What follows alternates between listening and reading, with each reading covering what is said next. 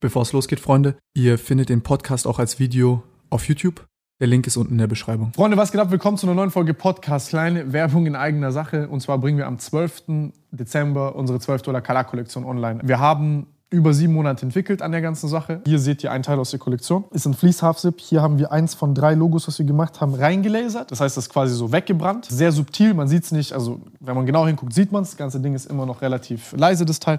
Ihr seht, hier haben wir so Inlays gemacht mit quasi äh, einem anderen farbigen Fleece. Hinten auf dem Rücken auch. Wir haben über 16 Teile gemacht. Die könnt ihr euch alle angucken. Und ich sag's euch ehrlich, ich will es nicht klingen wie so ein Rapper, der seine Box bewirbt und ein T-Shirt drin hat und sagt, das ist das Krasseste, was ich in meinem Leben gemacht habe. Aber Real Talk, wirklich, no shit.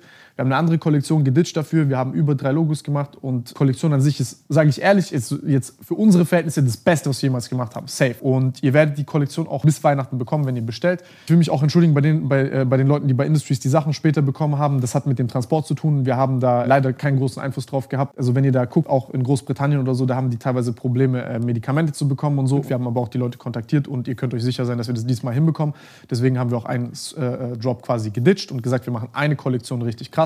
Ich hoffe, dass uns, man uns das verzeihen kann. Wir sind ein kleines Team. Wir haben erst angefangen, dieses Jahr die Sachen komplett selber zu entwickeln, selber zu produzieren, selber zu kaufen und zu testen und so weiter. Und das ist halt sind Learnings, die wir machen. Ich hoffe, dass man uns das verzeihen kann. Es ist wirklich sehr viel komplizierter, als man denkt. Das ist nicht einfach nur auf den Knopf drücken und die Sachen sind da. Aber wir haben über 16 Teile gemacht und die Sachen sind krass geworden. Real Talk, guckt sie euch an. Ähm, viel Spaß damit und ich hoffe, äh, dass es euch gefällt. Ich bin gespannt auf euer Feedback und jetzt kommt Johannes von Real Life Guys. Jetzt denkt man sich, was Real Life Guys äh, haben angefangen, er und sein Bruder, seine Schwester und Freunde ähm, einen Kanal zu machen, in dem sie quasi gesagt haben, ey, wir haben keinen Bock, dass die Leute nur im Internet und daheim abhängen, sondern wir wollen zeigen, was man draußen alles machen kann. Haben dann angefangen, Rutschen zu bauen aus äh, alten Badewannen, haben angefangen, einen Helikopter quasi aus einer Badewanne zu bauen, haben mit Hornbach eine krasse äh, Koop gehabt, wo sie äh, im, äh, so einen Rollercoaster gebaut haben in, einem, in einer Hornbach-Filiale und so. Also richtig verrückte, geile Sachen, also so Sachen, wo, glaube ich, jedes Kind von träumt und richtig Spaß gehabt, die Sachen mir anzugucken und stolz auch darauf, dass es Leute in Deutschland gibt, die so krassen Content machen auf YouTube, echt heftig.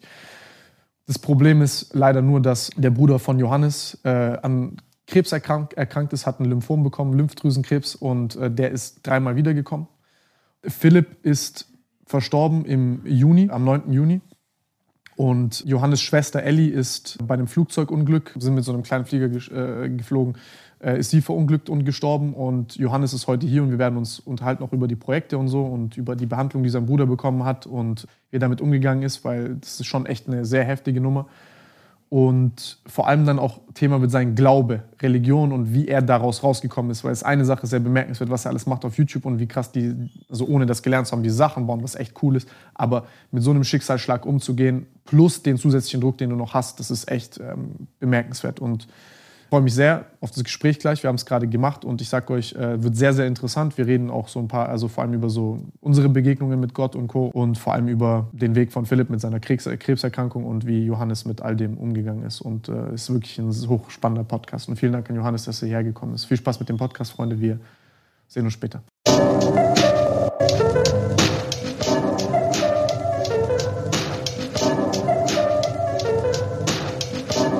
Ja, äh, ich habe ich hab mir, die, hab mir die Doku auch angeguckt. Ich fand die sehr krass, diese NDR-Doku. Ja.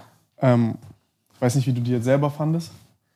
Ähm, zum größten Teil echt mega gut gemacht. Also Ja. schon krass. Was fandest du nicht gut? Es sind ein paar Aussagen von ihm, wo ich so gedacht habe, sie haben schon viel so weggeschnitten. Aber das ist immer so. Also, keine Ahnung, das ist immer so. Manchmal hast du Sachen, wo ich weiß, das hätte ihm so, also es hätte ihm was bedeutet, wenn sie das irgendwie reingeschnitten hätten. Und dann schneiden wir das halt raus. Aber Was kann ich zum noch nicht übel nehmen. Ach, alles, was so mit Glauben zu tun hat, so, da sind die Öffentlich-Rechtlichen immer sehr.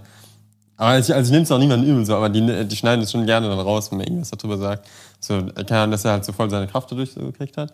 Und dann, ähm, ich weiß nicht, so ein Interview war so, wo ich so gedacht habe, voll komisch, dass da so viel gefehlt hat. Aber die meisten Sachen fand ich echt nice. Also auch wie die es hingekriegt haben von der ganzen, ich sag von der ganzen Stimmung, dafür, dass die ja immer nur so kurz mal dabei waren und dann am Ende dieses Interview dahinter gelegt haben, in diesem einen Raum, so wie die es zusammen gemacht haben, also fand ich richtig krass. Das war schon stark. Stimmung war krass. Ja. Aber gut, ich meine, das meiste, was dann auch Atmosphäre gemacht hat, waren eure Videos, die halt quasi gut dazwischen geschnitten worden sind. Ja, aber also auch das von der Story her mit dieser Rutsche, wie die es dann da reingemacht haben, das war schon geil. Das war echt geil. Ja. Das war echt sehr geil. Also ich, ich, ich muss sagen, ich habe die Doku sehr ähm, genossen, ist vielleicht das falsche Wort, aber es war echt, das wird mir länger im Kopf bleiben. Man guckt ja schnell mal ein Video und äh, das hat dann keine zwei, drei Millionen Klicks, sondern vergisst es nach zwei Monaten oder so. Und das ist halt schon. Also ich kann es jedem nur ans Herz legen, diese Doku zu gucken, die ist echt krass. Ähm, was. Ich weiß, das ist wahrscheinlich das Unangenehmste, ist auch darüber zu sprechen, aber ich glaube, dass auch irgendwie das ist, was den Menschen am meisten ähm, bedeutet und mitgeben kann, ist die Geschichte nicht nur über deinen Bruder, sondern auch deine Schwester. Ähm, ich weiß, also ich, ich glaube, ich kann da gar nicht die richtigen Worte für finden. Mhm. So, was soll ich sagen, mein Beileid. Ja. Ähm, selber Bruder und Schwester. Ähm, die sind auch Zwillinge, Aha. lustigerweise. Aha. Ich bin auch Zwilling gewesen. Also bei meinem Bruder ist bei der Geburt sozusagen gestorben. Mhm. Das, das mhm. ist bei mir nichts Ding, aber krass, mhm. äh, kann mir irgendwo, ich kann es mir nicht vorstellen. Ich, ich mhm. habe mich gestern die ganze Zeit gefragt, wie mh,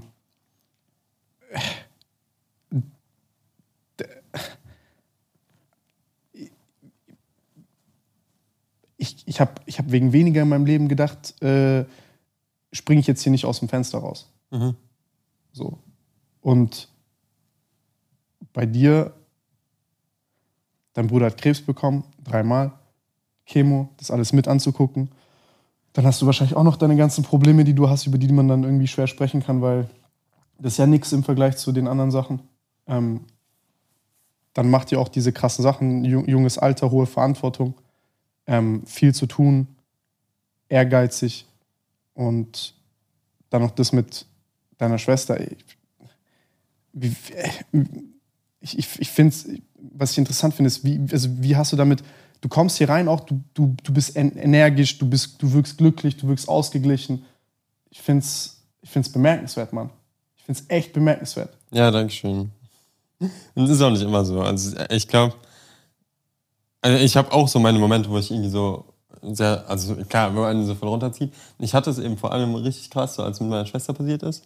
Es war so, also irgendwie hatte ich so voll das Gefühl, in meinem Leben gab es immer so, so Hoch, Hochphasen, wo es so voll bergauf gegangen ist. Und dann so kurz bevor ich gedacht habe, so jetzt voll der krasse Durchbruch, dann ist irgendwas Schlimmes passiert. Und es war so bei Philipps erster Diagnose war es so, dass wir auch gerade, äh, da hatten wir so Naturfotografie gemacht, aber waren damit echt so für die Verhältnisse damals, wir waren noch voll klein, so, aber waren echt erfolgreich, so irgendwie deutschen äh, Jugend-Naturfilmpreis, irgendwie sowas gewonnen. Und dann auf einmal kriegt er so diese Diagnose und wir konnten halt mit dem allen nicht weitermachen. Und dann, als wir das gerade so, als er das alles so durchgestanden hat, dann waren wir wieder so, ist alles so bergauf gegangen, so mit dieser fliegenden Badewanne und so, ist voll abgegangen. Und dann, genau dann ist ja das mit Ellie passiert. Und da war echt so ein Punkt für mich, wo ich so gedacht habe, ey, keine Ahnung, also da war ich echt ziemlich im Arsch. Und ich habe es auch, ähm, auch sehr wenig gezeigt oder auch so zeigen können, glaube ich, weil ich, ähm, ja, also es ist trotzdem, also wenn du, wenn, natürlich, wenn du halt nur, nur Angehöriger bist, so ist ja, also keine Ahnung, du, denk, du fühlst dich dann trotzdem schlecht, wenn du dann auch noch äh, so, keine Ahnung, deine Emotionen zeigst, weil du musst ja eigentlich stark sein für die anderen. So, das war schon, das war schon krass. Aber, also, in, also das ist jetzt ein Riesenunterschied dazu, wie es mir jetzt im Moment geht, glaube ich. Von daher, damals habe ich das echt nicht gezeigt, damals habe ich mich auch so viel verstellt.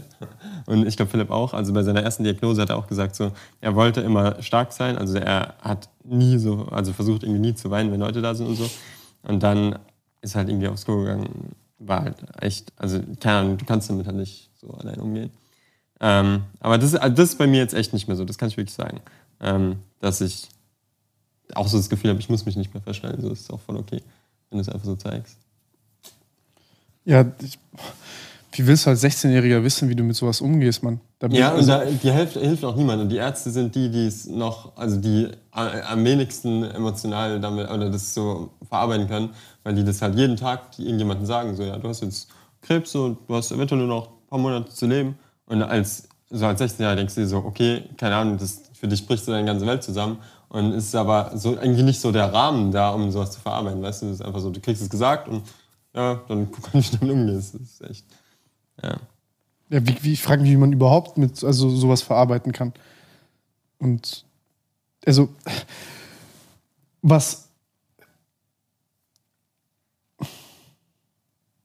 mit 16, ich, ich habe nur, hab nur in der Doku gesehen, er ist nach Hause gekommen und hat es dir gesagt. Und du warst selber da schon komplett, also was, ja, also der, was, was der Moment war echt krass. So, ich habe es, glaube ich, nicht direkt so realisiert. Also ich wusste, dass er, äh, ich hatte, ich weiß, ich hatte so ein Gefühl, dass er irgendwas richtig Schlimmes hat. Also nicht so dieses, du gehst zum Arzt und kommst dann wieder und alles okay. Ich hatte so das Gefühl, dass irgendwas nicht stimmt, weil es so echt lange gegangen ist. Und ich weiß so als Zwilling irgendwie, irgendwie fühlst du das so. Und ähm, dann ist er halt zurückgekommen, hat es so gesagt. Und das war auch so, der, dass er so nach Hause gekommen ist und er hat halt das so gesagt und hat dann so voll angefangen zu weinen. Ich habe so gedacht, okay, das mu es muss jetzt wirklich krass schlimm sein, weil Philipp halt echt nicht so der Typ war, der so, also der, er hat immer versucht, seine Emotionen zu verstecken. Und ähm, der Moment war schon, also das war schon sehr heftig. Aber da war es ja dann echt so, dass das alles noch voll, also voll harmlos wieder alles weggegangen ist. Und wir haben uns so gedacht, ja, ähm, ist halt was, was man mal kriegt. Und ich kenne auch sehr viele Leute, die irgendwie Krebs hatten, als sie Kind waren oder auch so in dem Alter. Und mittlerweile merkst du halt gar nichts mehr davon. Also es gibt es ja voll oft. Und wir haben halt alle immer gehofft, dass es auch einfach so ein Fall wird dann. Ja, ja Hoffnung kommt und dann, und dann hatte er dieses äh, die Chemo, die dann auch hart war, davon hat man wenig gesehen in der Doku. Mhm. Das, aber er hatte, glaube ich, davor, auch als er darüber gesprochen hat, fand ich, das glaube ich, das allerletzte, was er wollte. Ja. Ey, da musste ich jetzt auch, also ich muss so oft dran denken, ähm, weil, also das war ja bei der ersten Therapie war es ja so, dass er sich einfach komplett alles gegönnt hat, was die Ärzte gesagt haben. Jemand gemeint, ja, Chemo ist einfach das, was dir hilft und danach geht's dir, also wenn du das überstehst, dann ist es die Wahrscheinlichkeit auch sehr hoch, dass du es halt nie wieder kriegst. Und in der Zeit war es so ein krasser Unterschied, wenn ich mir das jetzt überlege, zu dem, wie es ihm jetzt ging in seinen letzten Wochen, selbst in den letzten Tagen, ähm, weil du durch diese Chemo, also er war wirklich wie ein anderer Mensch. So, der war, der war nicht mehr er selber. Also du hast gemerkt, der hat was, also keine Ahnung, das ist ja einfach so ein übelst krasses Gift. Du musst dir vorstellen, wie wenn du einfach übelst kranken Kater hast und dich halt auch die ganze Zeit so halb besoffen fühlst und du, das aber halt für Monate. Und du, also du hast ja die ganze Zeit so dieses komische Gefühl, du hast gar keine Kraft und ich weiß nicht, irgendwie hat er sich so komplett verändert. So sein Aussehen hat sich komplett verändert. Und der war, ist ja so komplett aufgedunsen, so keine Haare. Ich meine, das ist alles, eigentlich denkt man so, ist alles harmlos. Aber trotzdem war er so nicht mehr er selber. Und das war das, was er so selber gesagt hat, was ihn halt so am meisten fertig gemacht hat, dass er, ähm, dass er gemerkt hat, er ist nicht mehr so wie er, er ist irgendwie nicht mehr der Philipp. So, und ähm, das war das, glaube ich, auch, was er dann gesagt hat, will er eigentlich nie wieder. Also selbst bei dem zweiten Mal, als er es dann gekriegt hat, hat er ja gemeint, er will das, also diese Art von Chemo will er nicht nochmal machen, weil er auch gemerkt hat, er würde es wahrscheinlich nicht ein zweites Mal verkraften. Und ähm, beim zweiten Mal hat er dann so eine alternative Therapie gekriegt. Und die war aber, also das, was da gelaufen ist, und ich weiß nicht, ob ich das, also ob man das, ich, ich weiß nicht, ob Philipp jemals wirklich drüber geredet hat, aber was da abgegangen ist, das war so grauenhaft. Also einfach, muss ich wirklich sagen, so von Ärzten, Pharmaindustrie mäßig. Es war so schrecklich, dass er danach halt wirklich gesagt hat, er macht gar nichts mehr. Also, weil, ich weiß nicht, er hatte, also es war so, dass der ähm, diese Chemo gemacht hat, also die erste, ne? Und dann beim zweiten Mal haben die gesagt, ja, ähm, okay, er hat keinen Bock mehr so auf Chemo. Sie hatten eine, ähm, eine Studie, die man machen könnte mit irgendeinem Medikament, wie es halt immer so ist. Ne? Du hast dann eine Studie, also eigentlich voll gut, garantiert keine Nebenwirkungen. In der Zeit wurde auch so eine krasse, ähm, irgendwie so eine krasse Kampagne für dieses Medikament gefahren. Also selbst bei uns in der Zeitung war so voll die Werbung dafür, was glaube ich auch nicht zulässig ist. Also ich glaube, du darfst für so Medikamente keine Werbung machen. Keine Ahnung, ich kenne mich ja nicht so gut aus. Auf jeden nee, Fall. eigentlich nicht, ja. Nee, da, also zumindest nicht, also es war auf jeden Fall nicht zugelassen. Ähm, die haben aber, also die haben echt Mittel und Wege, das immer irgendwie, die kriegen es immer irgendwie hin. Auf jeden Fall hat er diese Studie gemacht. Und diese Leute, wenn du mit denen geredet hast, ähm, also diese, diese Ärzte, die ihm das praktisch andrehen wollten, du hast gemerkt, es waren einfach 100% richtig krass harte Businessmenschen. Also die, denen war so, der Mensch war denen scheißegal. Die wollten einfach ihr, ihr Medikament auf den Markt bringen. Und das war, also das, du hast wirklich, Philipp ist so nach Hause gekommen, hat gemeint, er, ähm, er weiß nicht, irgendwas stimmt nicht mit der, mit der Frau, die ihn da immer, immer zu ihm kommt. Sie versucht ihn komplett zu manipulieren. Ähm, einfach Hauptsache, er zieht es halt durch. Das war alles, die haben ihn praktisch ausgewählt, weil er hat das schon mal gehabt, er hat es verkraftet. Er wird wahrscheinlich einer von den Testpersonen sein, die am Ende ziemlich gut damit rauskommen. Ähm, das heißt, sie wollten 100%, dass er es halt durchzieht. Am Ende haben sie ein positives Ergebnis, haben einen Menschen mehr, ähm, sind einen Menschen näher an der Zulassung und daran, dass sie Multimillionäre werden. Und ähm, dann hat er das angefangen und erstmal war auch echt alles, also sah gut aus. Und dann hat er angefangen, so Knieprobleme zu kriegen. Ich weiß nicht, ob du das gesehen hast, auch in seinen Videos. Ich habe den einmal so einen Offroad-Rollstuhl gebaut, wo er nicht mehr laufen konnte und so. Und es war, so dass, also auf einmal sind seine Knie so richtig dick geworden, aber so richtig übertrieben fett. Und die Ärzte haben alle gesagt, ähm, und also sowas kann ich einfach überhaupt nicht nachvollziehen. Die haben alle gesagt, ähm, dass das von irgendwie Bakterien kommen würde, die von außen ins Knie gebracht worden wären, wo ich mir so gedacht habe, hä, wie soll das sein? Dann haben die irgendwie so eine Punktierung gemacht und dann gesagt, ja, durch die Punktierung wären jetzt noch mehr Bakterien reingekommen. So, das hat irgendwie von vorne bis hinten alles keinen Sinn gemacht. Dann haben die ihn dreimal operiert, haben es noch schlimmer gemacht und am Ende ist der Arzt zu mir gekommen und hat gesagt, ja, das war alles voll unnötig. Die haben nichts gefunden, also es waren keine Bakterien und es muss halt irgendwas mit der Studie zusammen. Aber waren das beide Knie? Das waren, das waren, also es waren beide Knie sind dick geworden und das eine haben die dann operiert und keine Ahnung was alles gemacht und das war dann komplett im Arsch. Und Ja, also wenn beide Knie sind, dann ist immer relativ unwahrscheinlich, dass es ein Bakterium ist. Ja.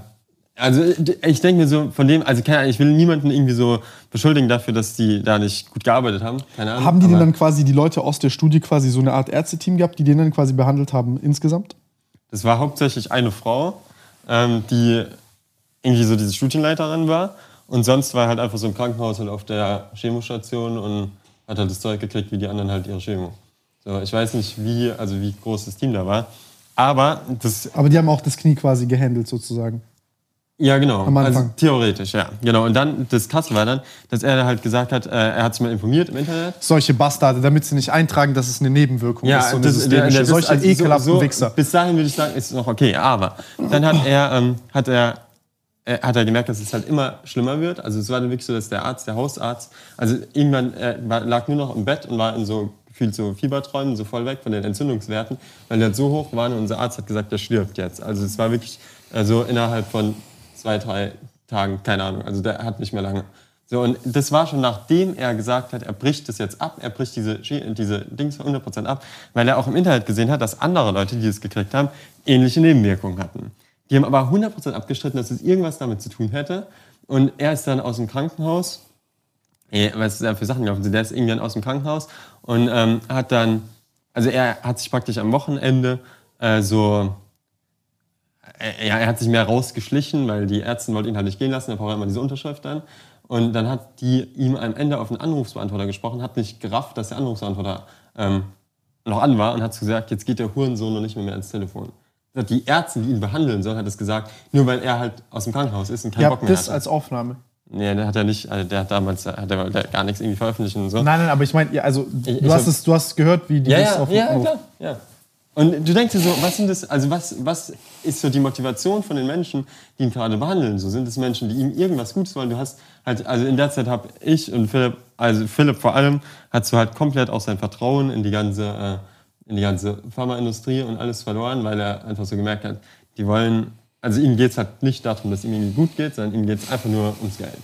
Und ähm, ja, dann hat er die, diese Studie abgebrochen und seitdem ist es auch, also er wäre echt, also ich bin mir 100% dass er gestorben wäre, wenn nicht irgendwie, keine Ahnung, also ich, ich sehe es wirklich so, dass Gott ihn da irgendwie auch bewahrt hat oder dass er Gott irgendwie eingegriffen hat, aber so seitdem ist es dann so ganz langsam, ist er wirklich knapp an dem, an diesem richtig schlimmen Zustand vorbeigekommen und ist dann wieder besser geworden. Und ja, dann, danach wollten sie ihm noch eine Chemo reinhauen, einfach nur damit sie äh, diese Studienergebnisse verwerten können, weil die konnten nicht, also wenn du einfach nur diese Studie machst, dann dürfen die das nicht verwerten, weil du halt am Ende keine Chemo gemacht hast, weil die Studie ist ja nicht sicher.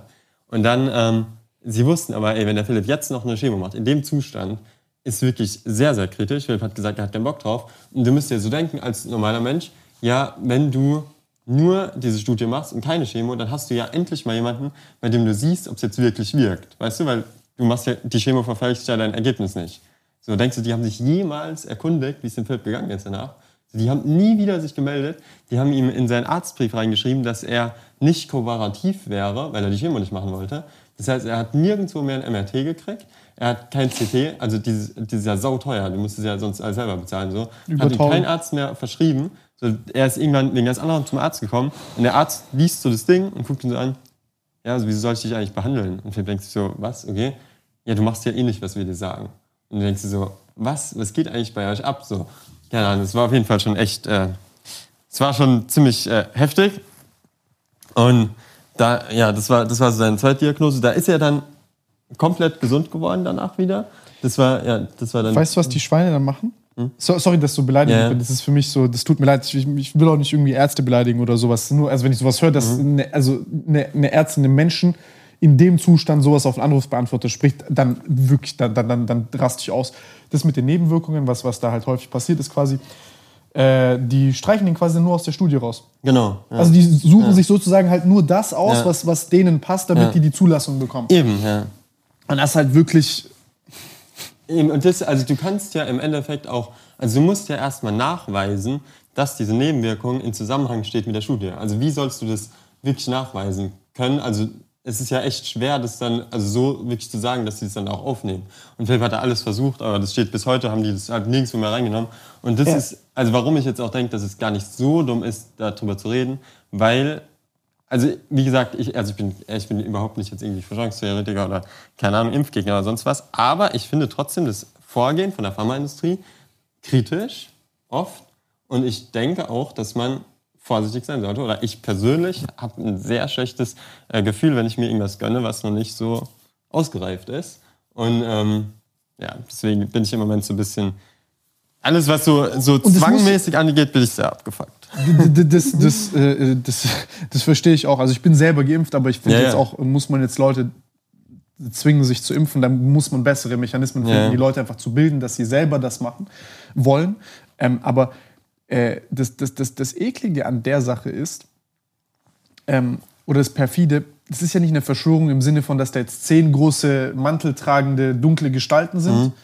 die jetzt sagen, wir verschwören uns gegen die Welt, sondern Ja. es sind im Endeffekt Medikamente, die vielleicht bei 20, 30, 40 Prozent wirken, Ja. Beim Rest katastrophale Nebenwirkungen Ja. haben. Und dann sind Leute, die sagen, wir brauchen schnell Zulassung, schnell Ja. Zulassung, weil es halt sehr teuer ist, so ein Medikament auf den Markt zu bringen. Ne? Pharmaindustrie zahlt ja im Endeffekt, du zahlst ja bei einem Medikament, was auf den Markt kommt, was erfolgreich ist, die 20 Misserfolge, die sie sonst mit dem anderen Zeug hatten. Genau, das ja. Schlimme ist, dass man halt so wie du experimentieren musst in deinen Videos, klappt das jetzt? Experimentieren die halt an Menschen. Mhm. Ja. Klappt das jetzt? Ob das jetzt gut ist oder schlecht ist, das ist, es ist, nicht, es ist nicht optimal. Ähm, das Problem ist aber, dass du dann halt in diesem, ich sag mal, so eine Studienleiterin, das ist ja im Endeffekt eine relativ low-ranking Frau, die da jetzt halt einfach ihren Job macht, die will, die will einfach nur Geld machen und ihr Ziel ist, Zulassung hinkriegen. Ja. Wie es dem Typen geht. Ob, Ja. Und all, all diese Sachen, die sind da. Und das ist ein systemisches Problem. Ja. Und ähm, wenn das jetzt. Äh, Ich, ich, ich, ich, ich würde da, ich würd da komplett ausrasten. Ich würde da komplett ausrasten. Vor allem, dass andere Ärzte ihn irgendwie wegschicken und sagen, der kriegt kein MRT. Ähm, kurze Frage nur, damit ich das. Weil ich, ich bin so ein Typ, ich lese es danach dann äh, privat, Ja. weil es mich interessiert. Ähm, er hatte ein Hodgkins-Lymphom. Ähm, boah, ich, ich verwechsel das immer. Also es gibt ja diesen Non-Hodgkin und Hodgkin. Genau. Und es war am Anfang war das immer nie sicher und was das jetzt im Endeffekt genau war, ich weiß gar nicht mehr. Okay, also ich, eins- weiß, ja, ich kann, also ich kann es alles nachlesen, ich kann dir jetzt alles mal geben dann. Okay, Auch okay, Diese okay. ganze Medikamente und keine Ahnung, welche Firmen das war, ich kann das alles geben. Ja, okay, das, das, das wäre das wär interessant. Aber ich würde auch gerne über diese Studienergebnisse äh, Ja. lesen. Und die Art der Therapie, also was für eine das war, das weißt du nicht.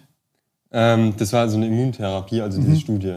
Das war eine Immuntherapie, die von dem, also ich finde, das, das Kritische ist halt, der Arzt erklärt dir das und es hört sich ultra logisch an. Also du hast halt irgendwie dieses Schlüssel-Schloss-Prinzip, hast Ja, irgendwas und es passt dann da rein und es ist alles so, du denkst dir so, ja klar, natürlich funktioniert es und warum sollte es irgendwas anderes kaputt machen? So geht ja gar nicht. Aber der Körper ist halt, glaube ich, viel, viel, viel komplexer. Also du hast ja, keine Ahnung, du hast bei so vielen Neben äh, Medikamenten, die für sonst was sind, hast du dann als Nebenwirkung Depressionen, wo du so denkst, okay, wie hängt das jetzt zusammen? So von dieser logischen, bildlichen Kindergartenerklärung passt es immer voll gut. Also immer von dem, was sie dir erzählen, denkst du so, ja, klar, ist überhaupt kein Einwand. Das ist bei dann- jedem biologischen Prozess Schlüssel-Schloss-Prinzip. ja, genau. Aber am Ende, der Körper ist, glaube ich, so komplex, dass du das nicht, du kannst es nicht einfach nur so erklären, dann sagen, ja, es hat halt keine Nebenwirkung. So, am Ende hat es halt irgendwas mit den Knien gemacht. Ähm, keine Ahnung, was will ich? Und ich glaube, ich weiß nicht, ob die das selber nicht wussten oder nicht verstehen konnten, warum das auf einmal dein Ja, im Endeffekt kann ja sein, dass zum Beispiel die, das sind ja Oberflächenproteine, kann ja, sein, Ja. dass es dann hier quasi wiederum Oberflächenproteine gibt, die ähnlich sind wie der vom Tumor, Ja. die sich dort angesammelt haben. Oder vielleicht hat der Tumor auch in die Knie gestreut oder wer auch was auch immer. Ne? Ja. Und also das sind alles so Fragen, die man halt da nicht beantworten kann. Deswegen sagen die, ja, wir probieren es halt aus und dann schauen, was bei rauskommt. Bei ganz, ganz vielen verschiedenen Menschen. Und dann versuchen wir Muster daraus zu extrahieren. Das ist halt so ein. Mich würden die Einzelheiten übel krass interessieren. Das wäre auch mal krass, so, ein, so zum Beispiel von, von BioNTech, den äh, Gründer und also Ugo Shahin dazu haben, weil der, äh, die machen auch solche, also die entwickeln Mhm. jetzt auch quasi anhand dieser mRNA-Technologie solche Tumortherapien Mhm. und so weiter und so fort. Ja, das habe ich mitgekriegt. Also, dass die genau, ja, dass sie genau diese praktisch Impfung gegen Krebs jetzt ja auch machen wollen. Und ich denke mir, also ich bin überhaupt nicht gegen Medikamente oder gegen Impfung oder gegen irgendwas. Aber ich denke einfach, komm, wir leben im Kapitalismus und es ist immer so, du willst am Ende willst du Geld machen. Und es ist auch nicht verwerflich, weil du kannst das Geld wieder in die Forschung stecken. Ist ja okay, aber du musst dir halt dessen bewusst sein, was das am Ende bedeutet. Also wenn die irgendwie so eine Kampagne fahren, ähm, ist es klar, dass du immer deine Statistiken alles immer in die Richtung bringen wirst, dass du dein Medikament durchbringst. Und es ist tatsächlich, also wirklich traurig, wenn du dir anguckst, es gibt so viele Dokumentationen über so diese Pharmakonzerne, was die schon alles gemacht haben. Kennst du die Ähm, Geschichte mit Martin Screlly? Nee? Der war, ähm, war der äh, Gründer und, und, und, und der Geschäftsführer, ich glaube, der war Gesch genau Geschäftsführer von, von, einem, von einer, auch von einem, halt einem Pharmaunternehmen. Und die haben, glaube ich, gegen so eine Kupferstoffwechselstörung ein Medikament gehabt. Und die ähm, Anzahl an Leuten, die, dieses, äh, die diese Krankheit haben, ist stabil in der Bevölkerung. Das heißt, es ist keine Infektionskrankheit oder so. Das heißt, du kannst immer sagen, okay, 0,02 Prozent der Leute in Amerika haben diese Krankheit. Und ähm, auf einmal, und dafür hatten die das, das Patent und haben das halt gemacht und so. Ich muss gucken, ich, jetzt, ich kann jetzt die Story nicht perfekt wiedergeben, ihr könnt es in den Kommentaren dann nochmal, äh, äh, da gibt es auch eine gute Netflix-Doku drüber. Und was er gemacht hat, ist, der hat, äh, das Unternehmen hat auf einmal angefangen, richtig fett Gewinne zu fahren. Also An der Börse ging das immer weiter und so weiter und so fort. Und was hat er gemacht? Er hat ja nicht neue Patienten bekommen, Wenn es nicht mehr gibt. Ja. er hat aber den Preis immer weiter erhöht. ja. Ah, doch, ich glaube, das kenne ich, wo es dann so ultra teuer geworden ist. Aber- Genau. Ja, das kenne ich. Ja. Ja. Und dann hat gesagt, ja, wir brauchen das für Forschung, bla bla. Der ist auch in, ins Gefängnis gegangen und so, aber kann mir sagen, was du willst. Der Typ ist im Endeffekt ein Bauernopfer. Ja. Der Typ ist halt gefallen, weil er exzentrisch war. Das ist, das ist wie, guck mal, diese Geschichten, wo du diesen König hast, dem ins Ohr geflüstert Ja. wird. Das ist auch dort so. Ja. Also ich will, ich will jetzt auch kein Verschwörungstheoretiker sein oder so, aber das jetzt auch mal rein strategisch be- betrachtet. Du wirst nie einen Präsidenten oder also so, das, das, hier vielleicht nicht so ein bisschen diese ganze Filmlike, aber die Person, die vorne dran steht, ähm, in diesen, ich sag mal, kritischen Berufen Mhm. und, und Bereichen, die sind, da sind die Leute im Hintergrund sich schon darüber bewusst, okay, das wird irgendwann auffliegen und der ist dann den Kopf kürzer und er muss sich verpissen. Mhm. Ja. Selber gehst du da nicht rein. Und ähm, da gibt es schon extrem viel Scheiße. Jetzt Ja. zum Beispiel sowas wie ein BioNTech oder so mit ihren A- Ansätzen, das finde ich hochinteressant. Da würde ich denen zum Beispiel so etwas nicht vorwerfen. Also ich finde, dass die sehr krasse Forschung machen. Das ist auch wirklich, also wir, ich, will, ich will auch sagen, ähm, realistisch, ist, wir, wir haben auch Unternehmen, wie zum Beispiel BioNTech, äh, wo ich denke, dass das eine großartige also das, das kann unser Mensch, das kann unser Leben verändern. Also wenn, wir, wenn ich ein Kind bekomme, das bekommt sowas wie, Gott bewahre, äh, Knock on Wood, Alter, ähm, wie, wie, wie, wie, wie, wie Philipp, ähm, das ist dann vielleicht sogar heilbar. Und das ist das, dieser Sache muss ein kapitalistisches System irgendwo dienen. Und das ist das, also worauf ich wieder zurück wollte, was du gesagt hast mit dem Kapitalismus. Ich glaube, das größte Problem ist, das sehen wir überall, ist erstmal die Kurzfristigkeit, dass wir nur die Kurzfristigkeit in den Kapitalismus einpreisen und dass wir äh, keine genaue Verlustrechnung machen, weil das Verlust eines Menschenlebens ist in der Rechnung oder in der Bilanz des Krankenhauses oder in, des, in, de, in der Pharmaindustrie ist es nicht mit drin. Ja. Das, ist ja, das ist ja nicht deren Kosten. Aber es ist, gesamtgesellschaftlich sind das Kosten. Also selbst so Nebenwirkungen, die du halt am Ende hast, wo der Patient mit lebt und nicht nachgewiesen ist, dass es dein Fehler ist, äh, ist ja eigentlich, also auf der Rechnung am Ende taucht es ja nicht auf. Es halt, ja, kann halt passieren. Jetzt wusstest du ja, ist ja das Risiko. Nachdem sie dich aber dort, äh, äh, dich dort belehren und dir sagen, ey, das Schlüssel-Schloss-Prinzip, das ist übel gut, das ist super toll, äh, äh, machen dir Hoffnung und so, alles schön und gut. Aber dann hast du deinen Wisch, den du unterschreibst, der halt so lang ist, dass du gar keinen Bock hast, den zu lesen. ja. Und dann sagen, ja, vertrau dir, das ist im Endeffekt das, was wir dir gerade Ja. gesagt haben. Und da steht dann, ja, aber wir können ja nicht dafür haften, was passiert. Ja, und das ist dann nur ein Satz, der dich später fickt. Und selbst wenn du dafür Geld bekommen würdest, wäre es auch nichts wert. Ja. ja, natürlich nicht. Also keine Ahnung. Ja, Allein das, was äh, Philipp da eben durchgemacht hatte damals mit dieser Studie, ey. Keine Ahnung, aber Weißt du, also okay, das war quasi so eine Art Immuntherapie, wo die versucht haben. genau. Ich kann dir auch den Namen von dem Medikament, ich schätze mal, mittlerweile ist das zugelassen. Kann ich dir alles äh. Das, das wäre echt fett, wenn du mir das schickst. Ähm, können das dann vielleicht auch unten verlinken für die Leute, die es interessiert, die da ein bisschen lesen wollen, weil da gibt es auch manchmal mal gute Kommentare oder Leute, die sich, ähm, die sich damit auskennen. Dass wir schon eine Anzeige kriegen von denen. Was? Dass wir noch Ärger kriegen von denen. Wieso? Die haben, die haben keinen Bock auf sowas. Weiß nicht. Aber ja. Ja, pf, ich habe keinen Bock darauf, dass äh, Ungerechtigkeit auf so einer. Es, ja, es, es kann auch Ebene sein, dass passiert. die mittlerweile, also äh, ich glaube es ehrlich gesagt nicht, aber es kann auch sein, dass sie ja mittlerweile dann irgendjemanden hatten, der mal, wo sie dann die Nebenwirkungen zugelassen haben.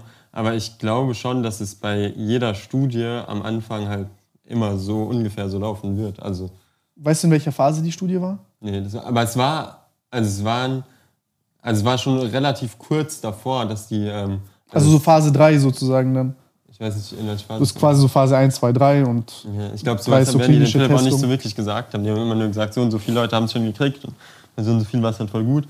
Nur dass die Leute, die, äh, denen sie es jetzt nichts mehr erzählen, so, da taucht Philipp halt gar nicht auf.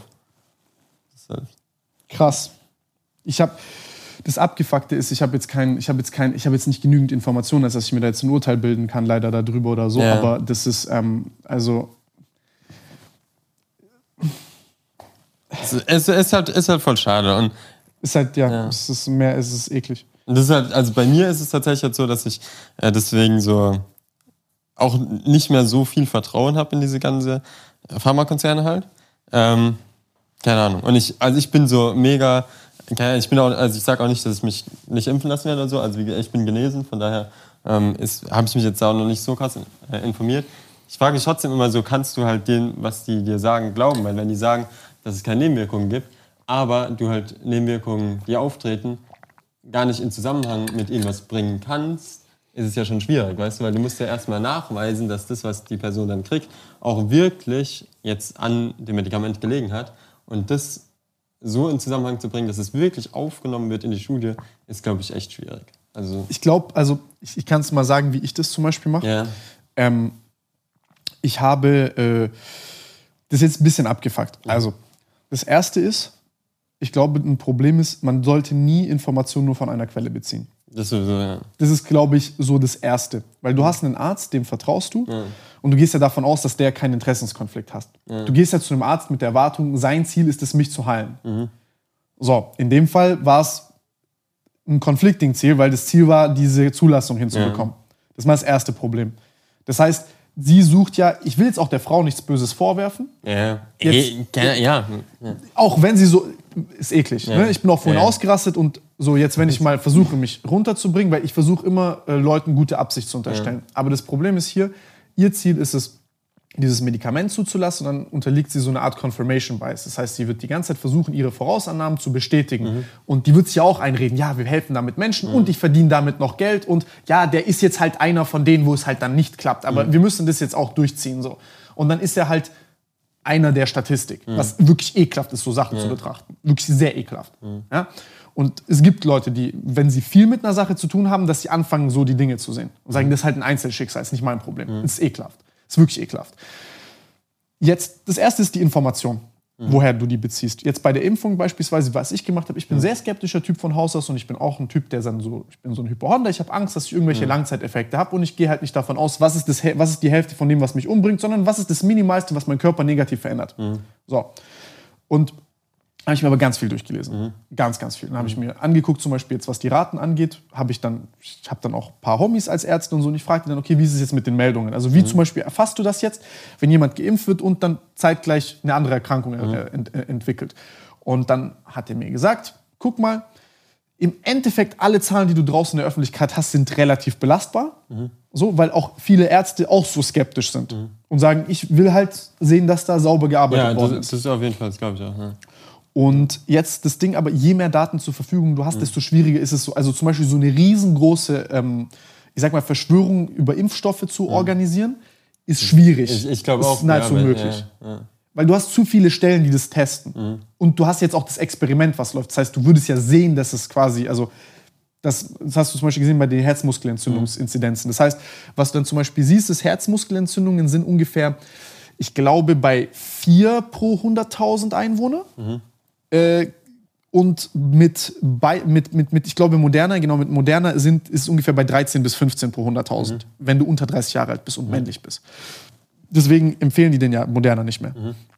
Ich wurde mit Moderna geimpft und ich wusste das davor. Obwohl, ich, ich habe schon gesagt, die werden das, das die, eigentlich sollten die mir das nicht spritzen, Ja. aber die Wahrscheinlichkeit über Corona jetzt, dass ich eine Herzmuskelentzündung bekomme, ist noch mal ums 8- bis 10-fache höher. Und dann schätze ich das halt ab. Und jetzt kannst du Ja. das quasi für die gesamten Krankheiten durch die Bank weg sehen. Jetzt sagst du aber, was ist das Unsichtbare, Unbekannte, wo wir gar nicht wissen, dass es existiert? So, und dann, da kannst du die alte mRNA-Impfstoffe angucken, die, die quasi gespritzt worden sind für ähnliche Sachen und guckst halt, ob es da so Langzeitprobleme gab. Die gab es nicht. Also die meisten Effekte hattest du halt so überall äh, in, in der Spanne von so zwei, drei Monaten. Und dann treffe ich halt so eine Entscheidung für mich. Das Problem ist aber, dass du da sehr viel mehr Daten zur Verfügung hast, als bei so einer, ich sag mal, als bei einem Lymphom, was Genau, ja super wenige Leute, Leute ja, haben. ja, ja. Weil es ist sehr viel seltener. Und wie man da jetzt umgeht damit, ist halt, ich weiß nicht, also das ist jetzt vielleicht eine eklige Frage, Johannes, aber ich gehe mal, ich, ich, also ich gehe hier von mir aus. Ich zum Beispiel, ich würde voll krass Schuldgefühle haben bei sowas, wenn ich mir dann so denke, so, wieso ist mir das nicht früher aufgefallen? Äh, hätte ich irgendwas anders machen können? Mhm. Hätte er mit Chemo überlebt? Das hat euer Kumpel sehr gut gesagt in dieser Doku. So, ich will, dass er zum Arzt geht, weil ich will mir nicht die Gedanken Mhm. machen, was passiert wäre, dass es vielleicht noch eine 1% Chance Mhm. gab, dass es passiert. Du meinst, wenn er jetzt noch, also bei bei der dritten Erkrankung war das Ding, also Philipp war nie so, dass er gesagt hat, er schließt 100% Chemo aus, selbst Mhm. nach dem allem. Weil natürlich, also wenn du weißt, okay, du stirbst jetzt daran, machst du auch lieber Chemo und fühlst dich halt komplett scheiße und du hast immerhin noch irgendwie ein paar Prozent Wahrscheinlichkeit, dass es hilft. Das Krasse war dann, er ist wieder zum Arzt gegangen bei der dritten Diagnose.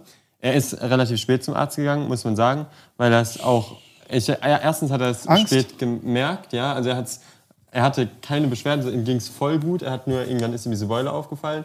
Und das war das Erste, was er halt gemerkt hat, dass er diese Beule hatte. Und als er diese äh, Beule hatte, ähm, hat er sich natürlich erstmal eingeredet, dass was anderes ist, weil er halt diese ganzen anderen Symptome, die er vorher hatte, ähm, nicht hatte. So, von daher hat er einfach gehofft, dass es was anderes ist. So, er ist aber zum Arzt gegangen, das hat er alles dokumentiert, hat er auch in Videos gesagt, hat dann herausgefunden, dass es das ist.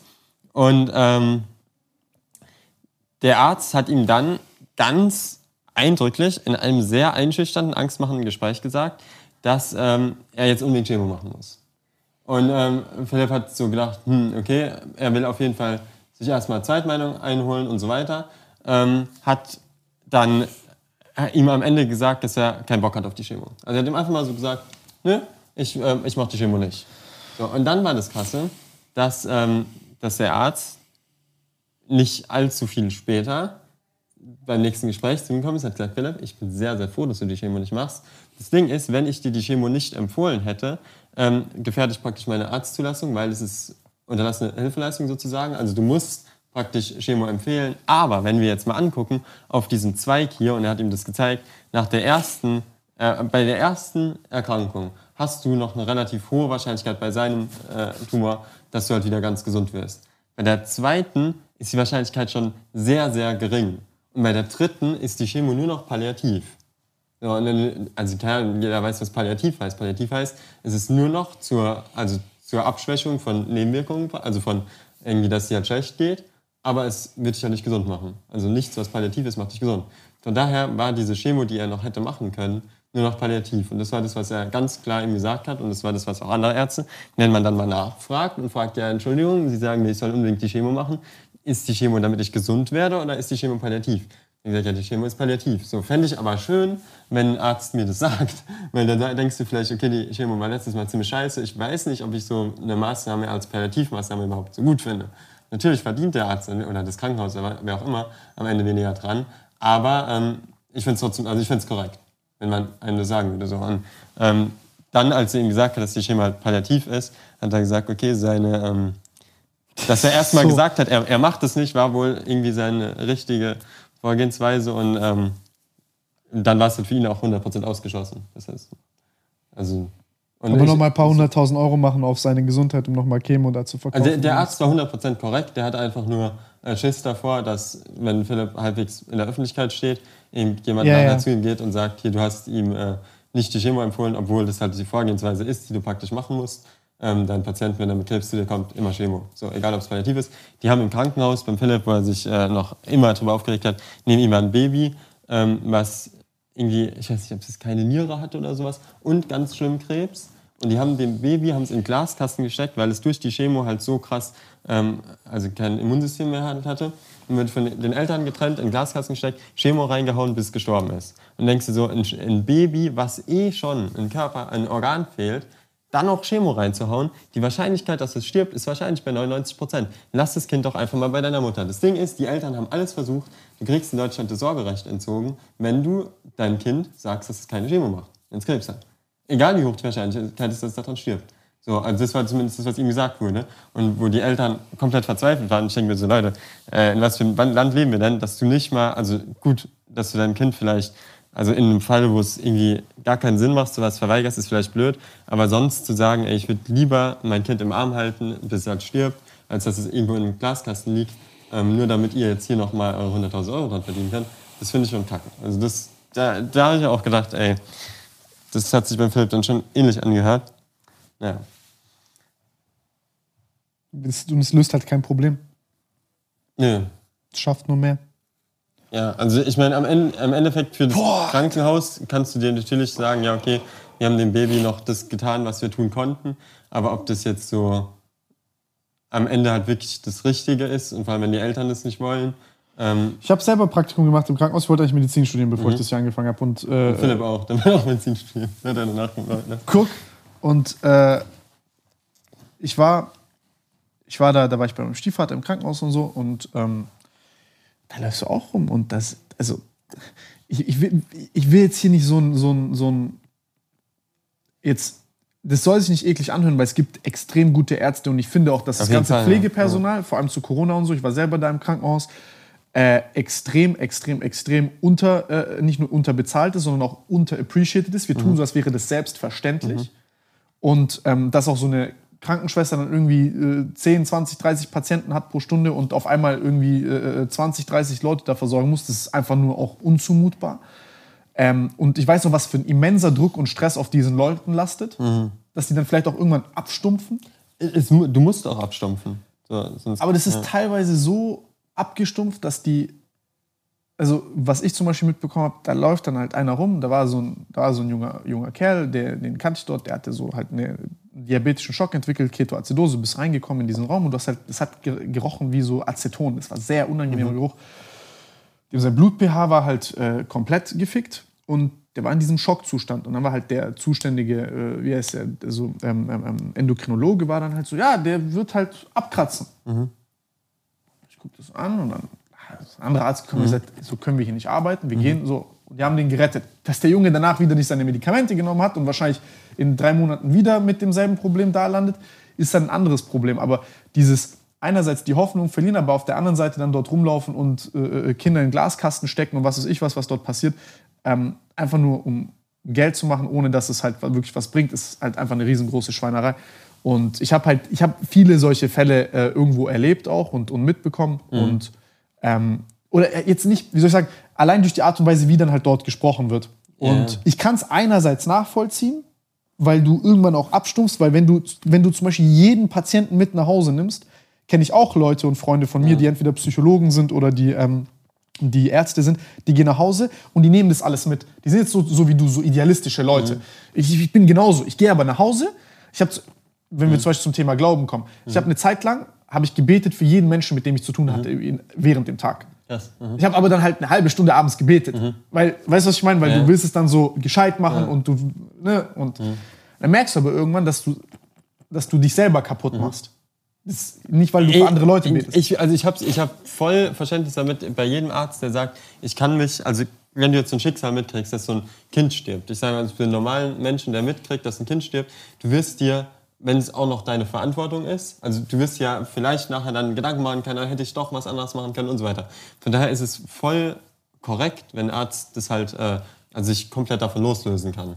Zu sagen, ähm, also dass du es halt wirklich komplett dich abkapselst und sagst, ähm, dass du damit halt emotional nicht verbunden bist.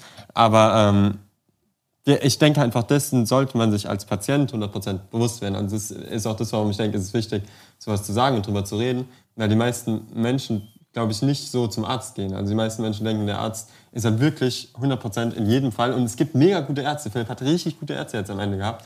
Ähm, echt 100%. Aber es gibt eben auch viele Fälle, wo ich denke, muss, muss man sich das bewusst sein, dass der Arzt äh, gerade nicht 100% einfach nur den, äh, also keine Ahnung, die Intention hat, dich halt zu heilen. So, oder? Das ist halt nicht immer so. Ähm, das ist eklig, Mann. Also ich, ich Ja, das war, war eigentlich auch gar nicht das, wo ich drüber reden will. Nein, ich finde es ich find, ich find, ich find es schon wichtig, weil viele Leute gehen zum Arzt mit der ähm, Erwartungshaltung, dass er einen heilt und diese Selbstverantwortung, die du da mitnimmst, ist nochmal eine andere Sache. Und es ist halt so eine traurige Erkenntnis, aber ich glaube, also das, was ich jetzt so in meinem Leben da erfahren habe, ist, moralisieren an der richtigen Stelle ist wichtig. Also die dürfen, also sowas wie die Frau da gemacht hat, es darf unter gar keinen Umständen sein, dass die dort Kinder in Glaskasten einsperren, um Geld zu verdienen, sowas darf nicht sein. Ähm, also es darf, nie, es darf nie eine Entscheidung getroffen werden zum Schaden vom, Pati- also vom Patienten und zum Gain von einem selbst. Ja. Es muss immer beiden Parteien etwas bringen, dann ist es okay. Also es ist okay, wenn du Geld verdienst und mir hilfst, das ist vollkommen in Ordnung. Finde ich auch, 100 Prozent. Ja. Aber nicht, wenn du mir schadest und du Geld verdienst. Das darf nie der Anreiz sein. Das Zweite ist aber, glaube ich, dass am Ende des Tages es Technologie ist, die man voranbringen muss, damit wir diese Probleme lösen, ultimativ. Ähm, ja. Ja. Und das ist, glaube ich, die Hoffnung, die man dann auch haben kann mit diesen Dingen. Ich, was wollte ich fragen? Äh, zwischen der zweiten und der dritten Krebserkrankung, ähm, was ist da passiert? Also nach dieser Immuntherapie, hat die dann angeschlagen? Weil ihr sagt, zweites und drittes Mal. Ich habe das nicht so ganz verstanden. War der dann weg? Also er, er Oder war der symptomfrei und ist einfach nicht mehr zum Arzt gegangen? Er war 100% symptomfrei, und- aber er hat nie eine hundertprozentige Bestätigung von Ärzten gekriegt, dass es weg war, weil er halt kein MRT mehr bezahlt gekriegt hat, was mega schade war, weil wer weiß, vielleicht hättest du es vorher auch sonst früher entdeckt. Ähm, und er hätte gesehen, dass da noch was da war. Ähm, aber einfach nur deswegen, weil er halt die Chemo abgebrochen hat. Ähm, also du kriegst natürlich nur, ein- also es, ich, ich finde auch das, nehme ich dir nicht wirklich übel, weil natürlich sagen die, okay, du willst keine Chemo machen. Das heißt, wenn du jetzt ein MRT, wenn wir jetzt ein MRT machen, sehen, dass du Krebs hast und du keine Chemo machen willst, dann ähm, wofür machen wir das MRT? Wir haben eh keine andere Möglichkeit, weißt du? Das sehe ich aber anders. Also, sorry, dass ich das so sag, aber äh, wenn sie ein MRT gemacht hätten, hätten sie ja, also das hätte ja die, die Karten komplett neu mischen können.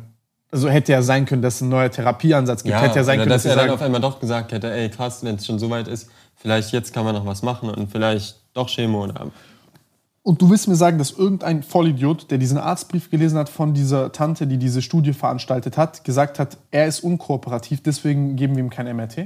Du kriegst generell kein MRT, wenn du kein, äh, keine Chemo machst.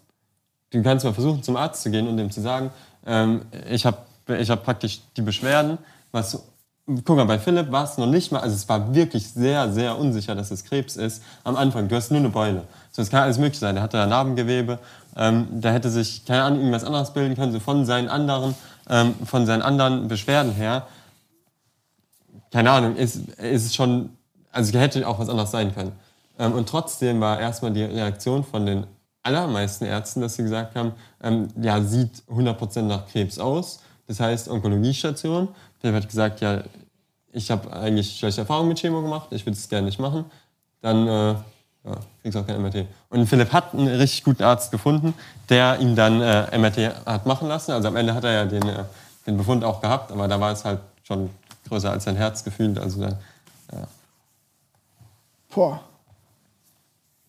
Ich finde es einfach wichtig, sich dessen bewusst zu sein, so in was für ein Der hätte System dem doch einfach sagen können, diesen MRT kostet 1000, 1500 Euro, Max, der hätte dem sagen können, okay, ey, also jetzt, wenn er wirklich ein, sagen wir mal so, in, in meinem Verständnis der größte Fisch ist, der geht, dann würde ich ihm sagen, okay, ey, ich kann das dir nicht wegen Richtlinien auszahlen, weil, äh, äh, äh, verschreiben, weil du keine Chemo machst. Äh, Was das für eine Kackregel ist, so mal beiseite Ich gelassen. weiß nicht, ob es eine Regel ist oder ob es mehr dieses ist, dass sie, ähm, dass sie praktisch einfach dann keinen Bock drauf haben. Das weiß ich nicht. Aber es war, also es war wirklich, und es gab, also es gab diesen Arzt, der den Philipp gesagt hat, äh, ins Gesicht, ja, er hatte so gelesen, erst alles so ganz normal, so ga- ganz normale Unterhaltung. Und dann, ja, wie soll ich dich überhaupt behandeln? Und Philipp denkt so, okay. Und, also das war echt, das war in Heidelberg sogar. Ja? Ja, man denkt, Klinik hat eigentlich einen sehr guten Ruf, aber. Tja. Naja. Dass ein Arzt in so einer Arroganz lebt, dass er das einem, dass er das einem, sorry, Kind, Ju, jungem Erwachsenen sagt, der auch das gar nicht abschätzen kann, der selber, also ich glaube auch so eine Chemotherapie äh, gemacht zu haben, ist nochmal eine ganz andere Erfahrung. Und man dann sowieso die ganze Zeit Schwarzmalerei äh, hat oder ja, hey, das wird dann weggehen und dann ist es halt nicht weg und dann hast du, also das ist doch, das ist doch klar, dass ein Mensch Misstrauen diesem Apparat gegenüber aufbaut. Und wenn du jetzt kommst und sagst, warum soll ich dir, zum, warum soll ich dir überhaupt eine Chemo, äh, warum soll ich dir überhaupt ein MRT geben? Du hältst dich sowieso nicht an unsere Empfehlungen. Das macht es doch nur schlimmer. Ja. Ich, also ich frage mich manchmal so, also da kannst du so viel scheiß Promovierungen haben überhaupt, aber frage ich mich trotzdem, wie, wieso verhalten die sich wie solche Idioten? Ja, ach ey, wenn du wüsstest, was da noch alles war. das- Ich, ich habe auch äh, äh, vier Ärzte abgeklappert, die mir alle gesagt haben, ich krieg meinen Scheiß da nicht mehr hin und so. Also ich weiß schon, dass da viele Idioten Ja. gibt. Das ist, äh, sei, seid ihr dessen bewusst? Nee, aber so, ich finde, also was man halt nicht machen sollte, ist so, also ich denke, als Patient solltest du trotzdem die Freiheit haben, zu sagen, ich will das machen oder ich will es nicht machen. So, auch wenn der Arzt dir sagt, dass es halt nicht so gut für dich ist, kannst, also solltest du trotzdem sagen können, ey, ich habe aber keinen Bock auf die Chemo. Solltest du ja machen können und trotzdem, also du. Und das ist ja erstmal eine so- Gesprächsgrundlage. Ja. Also ich, ich denke auch, aber die waren so manipulativ, sie haben sogar gegen seinen Willen, ohne ihm davon Bescheid zu sagen, dann irgendwann, als er wegen dem Knie ist halt dann irgendwann noch ins Krankenhaus gegangen, haben sie einfach auf eine Onkologiestation gelegt und irgendwann läuft er durch den Flur und denkt sich so, warum bin ich hier in der Onkologie? So, und dann kommt die Ärztin am Abend, setzt zu ihm am Bett, ans Bett und hat ihn ewig lang auf ihn eingeredet und gesagt, ja, ähm, Philipp meint so, ja, Entschuldigung, wo bin ich denn hier? Ich dachte, bin ich jetzt hier wegen äh, Dings? Ja, wegen Rheuma und Onkologie ist sehr ähnlich, so von der Behandlung. Okay, von mir aus gerne. Ja, aber weil du jetzt hier auf der Station bist, hast du halt jetzt Pech gehabt, jetzt müssen wir auch die Chemo machen.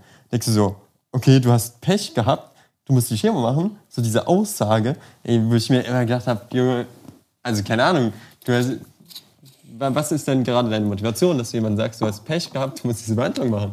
Also es war echt, ja. egal, ich will, ich will ich will mich da auch gar nicht mehr drüber aufregen. Es ist, ja, Ja, das, das, das, ist, das ist ein bisschen wie Leute dazu zwingen, sich impfen zu lassen. Das, das führt nicht zum gewünschten Erfolg. Das denke ich halt auch. Also das, das ist das, was mich Auch wenn es vielleicht das, das Beste ist, objektiv zu tun, verstehe ich, aber ähm, Aber trotzdem, ich denke, also ich bin zumindest ein relativ freiheitsliebender Mensch und wenn ich sowas mitkriege, dann nein, du willst aus deiner eigenen Entscheidung, so, äh, aus deiner eigenen Freiheit so eine Entscheidung treffen. Und das ist das, das ist das höchste Recht, was du als Mensch hast. Und das sollte man Menschen nicht Ich wegnehmen. denke, gerade was deinen Körper angeht, so sollte man, also ich denke, man sollte schon noch selber entscheiden dürfen. Ich auch. Ich denke auch, dass man. Also ich, ich, ich, bin, ich bin der Meinung, dass die Impfung gut ist. Ich habe mich selber geimpft, aber ich denke Ja. trotzdem, dass Leute, dass es die eigene Entscheidung von Leuten sein soll. Ja. Bin, ich, bin ich vollkommen Ich bei habe auch dir. überhaupt keinen Stress damit, so zu sagen, ey, alles nur mit Test und so. Ich meine, immerhin, wenn du getestet bist, bist du, glaube ich, mehr oder weniger sicherer. Als, also als Geimpfter kannst du immer noch übertragen oder krank sein. Müssen sich heißt- beide testen, kannst du als Geimpfter und als Gedienster also denke ich mir so, 2-Plus-Regel macht noch Sinn, aber diese nur 2G-Regel macht halt gar keinen Sinn. Also ich war gestern auch, wäre ich auf einer Veranstaltung gewesen, wo ich nicht hingekommen bin, weil, ähm, weil ich nicht in die 2G-Regel links habe. Also ich bin jetzt wahrscheinlich ganz knapp über den äh, Dings, wo ich gelesen bin. Ähm, wo ich mir so denke, ey, mit dem Test bin ich ja eigentlich safe. Also für mich mache ich auch zwei Tests, so dann bin ich, glaube ich, 100% safe. Aber dann denke ich mir, okay, dann ist wohl echt die Motivation, nur Impfstoff zu verkaufen. Also macht für mich irgendwie sonst keinen Sinn. Also ihr, ihr könnt auch sagen, dass sich jeder, der aus dem Haus geht, testen lassen muss, wenn er irgendwo hingeht, wo irgendwie Menschen sind. Aber, also keine Ahnung, das macht für mich irgendwie keinen Sinn. Ich weiß ja so, ich, ich glaube, ich glaub, dass die gar nicht so viel Geld mit dem Impfstoff machen. Also die könnten den noch teurer Das, verkaufen. das weiß ich auch nicht, also ich- keine Ahnung. Uh. Ich, mich mich macht es irgendwie manchmal ein bisschen stutzig, aber ja. Die sollen da einfach mit offenen Karten spielen. Ja. Also fertig. Dann, dann, dann glaube ich, macht es auch, äh, dann fangen die Leute auch gar nicht an zu interpretieren. Ich glaube, das Allerwichtigste ist einfach offen darüber zu Das sprechen. denke ich auch. Ja. Es gibt tausend Gründe, wieso man jetzt das äh, empfehlen kann. Aber wenn man halt so darüber spricht, dann verstehe ich auch, dass man vor allem mit solchen Erfahrungen dann ein sehr mulmiges Gefühl bekommt. Ja. ja, also wie gesagt, ich, also ich habe das, was du gemacht hast, habe ich noch nicht gemacht. So mich mal wirklich hinsetzen, alles mir angucken. So, das werde ich jetzt auf jeden Fall machen. Und ähm, ja, keine Du bist, als, du bist als Genesener, hast du ungefähr 60% Antikörper von dem äh, äh, im Vergleich, wie du die zu einer, von einer mRNA-Impfung bekommst. Mhm. Und ähm, ja, also Ja, gut, aber das ist ja nur für ein halbes Jahr oder so, ne? Ja, das ist aber mit allem da ungefähr so. Also zum Beispiel die, die, die Impfung schützt dich besser als eine Infektion, aber wenn du dich jetzt quasi noch zusätzlich impfst und, und noch diese natürliche Infektion hattest, dann bist du halt noch besser geschützt. Das ist jetzt aber wieder so ein, ja, ich, ich will da jetzt nicht zu tief ins Detail Nee. gehen, weil ich, ich, ich Ja, weiß, du, du weißt, was dann passiert. Thema, ja, mir. Äh, äh, ich finde es auch gar nicht so interessant, ehrlich gesagt. Ja. Ähm, aber ja, ich glaube, auch Geimpfte sollten sich anständig verhalten. Ich glaube, da äh, haben auch Geimpfte sich ein bisschen zu viel Freiheiten rausgelassen. Inklusive mir muss man auch so fair sein. Also ich habe auch dann gedacht, so gut, ich bin jetzt hier untouchable. Ich hatte zweimal Corona und ich bin doppelt geimpft. So, jetzt komm, Bruder, ich bin, ich habe schon vier- vierfach Booster. Ja. Gefühlt nein, aber ähm, was wollte ich dich fragen? Äh, ist, ist, ist, noch, ist noch das, was ja passiert ist, ist ja folgendes. Du hast zuerst, dein Bruder hat die erste Krebsdiagnose bekommen, dann habt ihr angefangen mit eurem YouTube-Channel danach. Ähm, hat es, wie hat denn das eigentlich angefangen, dass ihr das gemacht habt? Mit dem YouTube ein, das war eigentlich einfach so in der Schule, ähm, hatte ich immer so das Gefühl, dass ich so mega meine Zeit verschwende. Also, Mhm. also du hast, also wir waren ja vier Jahre, wurden wir zu Hause unterrichtet, waren gar nicht auf der Schule. Und dann, ähm, als wir in die Schule gekommen sind, habe ich so gemerkt, wie ineffektiv du theoretisch lernst. Also wenn du halt ähm, mal am Ende vom Tag dich wirklich hinsetzt und denkst, was habe ich heute gelernt? nicht so viel. Und das hat mich halt extremst genervt immer. Und dann ähm, hatten wir uns so gesagt, nach der Schule wollen wir ein Jahr 100 Prozent alles machen, wo wir uns die ganze Zeit gedacht haben, das können wir jetzt nicht machen, weil wir in der Schule waren. Also ich hatte irgendwie immer so das Gefühl, ähm, ich hätte voll Bock, irgendwie ein U-Boot zu bauen, irgendwie so verrückte Sachen zu machen, aber ich kann es halt nicht. Und nach der Schule haben wir gesagt, okay, jetzt nehmen wir uns halt endlich mal diese Freiheit, die wir haben. Und da haben wir angefangen und da ist es dann draus geworden. Also, und dann ist Schon krass, Freunde einfach gefilmt und ja.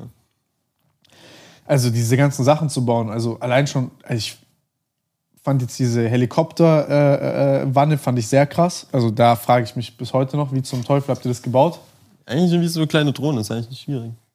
Ja, Ja. einfach halt Anleitungen im Internet sich Ja, einfach so wie so eine kleine Drohne in groß.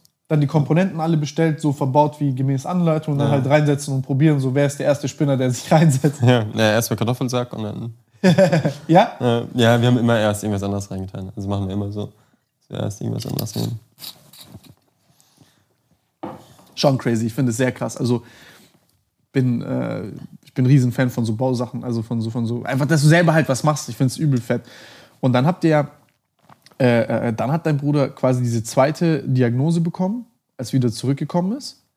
Und dann wart ihr aber in der Zwischenzeit, seid ihr auf diesen, dieses, Flu dieses Flugfeld gegangen mit äh, deiner Schwester. Genau. Und wer, wer von euch wollte eigentlich als erstes fliegen? Dein Bruder. Ähm, gute Frage. Ich glaube, also the- theoretisch, also ich bin zuerst geflogen, dann ist Ellie geflogen. Ich glaube, da wollte eigentlich mein Bruder, ja. Aber wenn sie, sich, sie hat sich irgendwie voll drauf gefreut gehabt und hat er gesagt, dass er eh den Vortritt.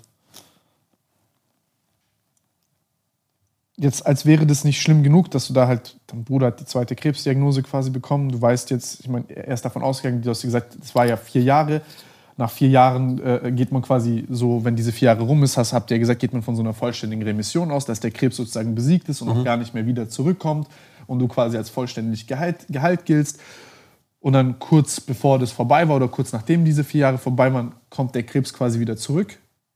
Und ähm, dann geht ihr auf dieses Flugfeld.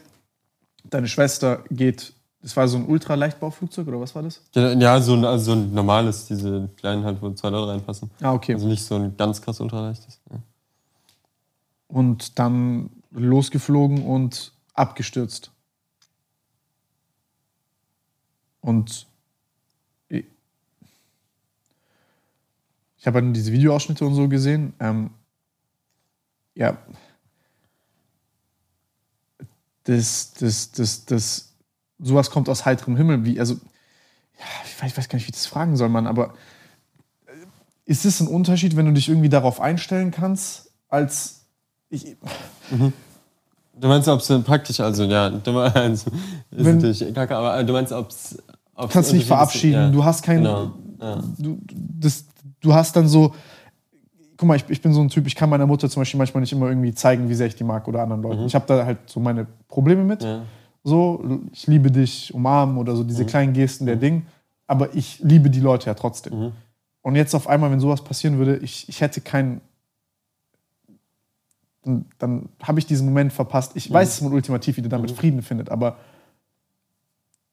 Ja, nee, also verstehe ich 100%. Bei, ähm, bei Philipp fand ich es auch mega, mega schön einfach, dass wir, also wie es so am Ende gelaufen ist, also ey, so scheiße wie es ist, aber ähm, so die, die letzten Stunden vor allem waren irgendwie so, so krass, dass das halt wirklich alles so gut gepasst hat, weil am Morgen hat er angefangen zu bluten und ähm, ich habe so gedacht, okay, das ist halt jetzt in 30 Minuten bist du halt, also keine Ahnung, wenn du so viel Blut verlierst, dauert halt nicht mehr so lang.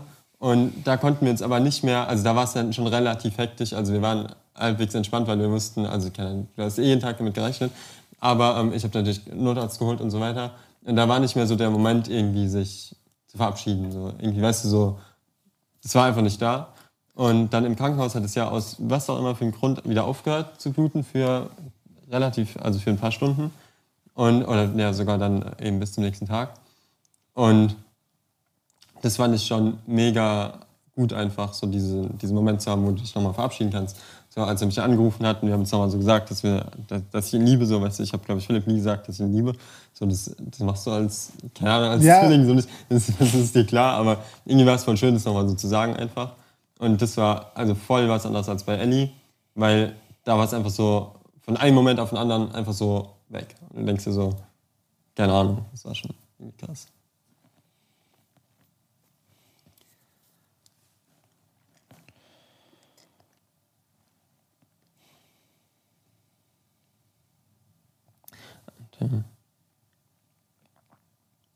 Aber du hast vorhin gesagt, dass du gemeint hast, dass du so auch gebetet hast, irgendwie immer für viele Leute.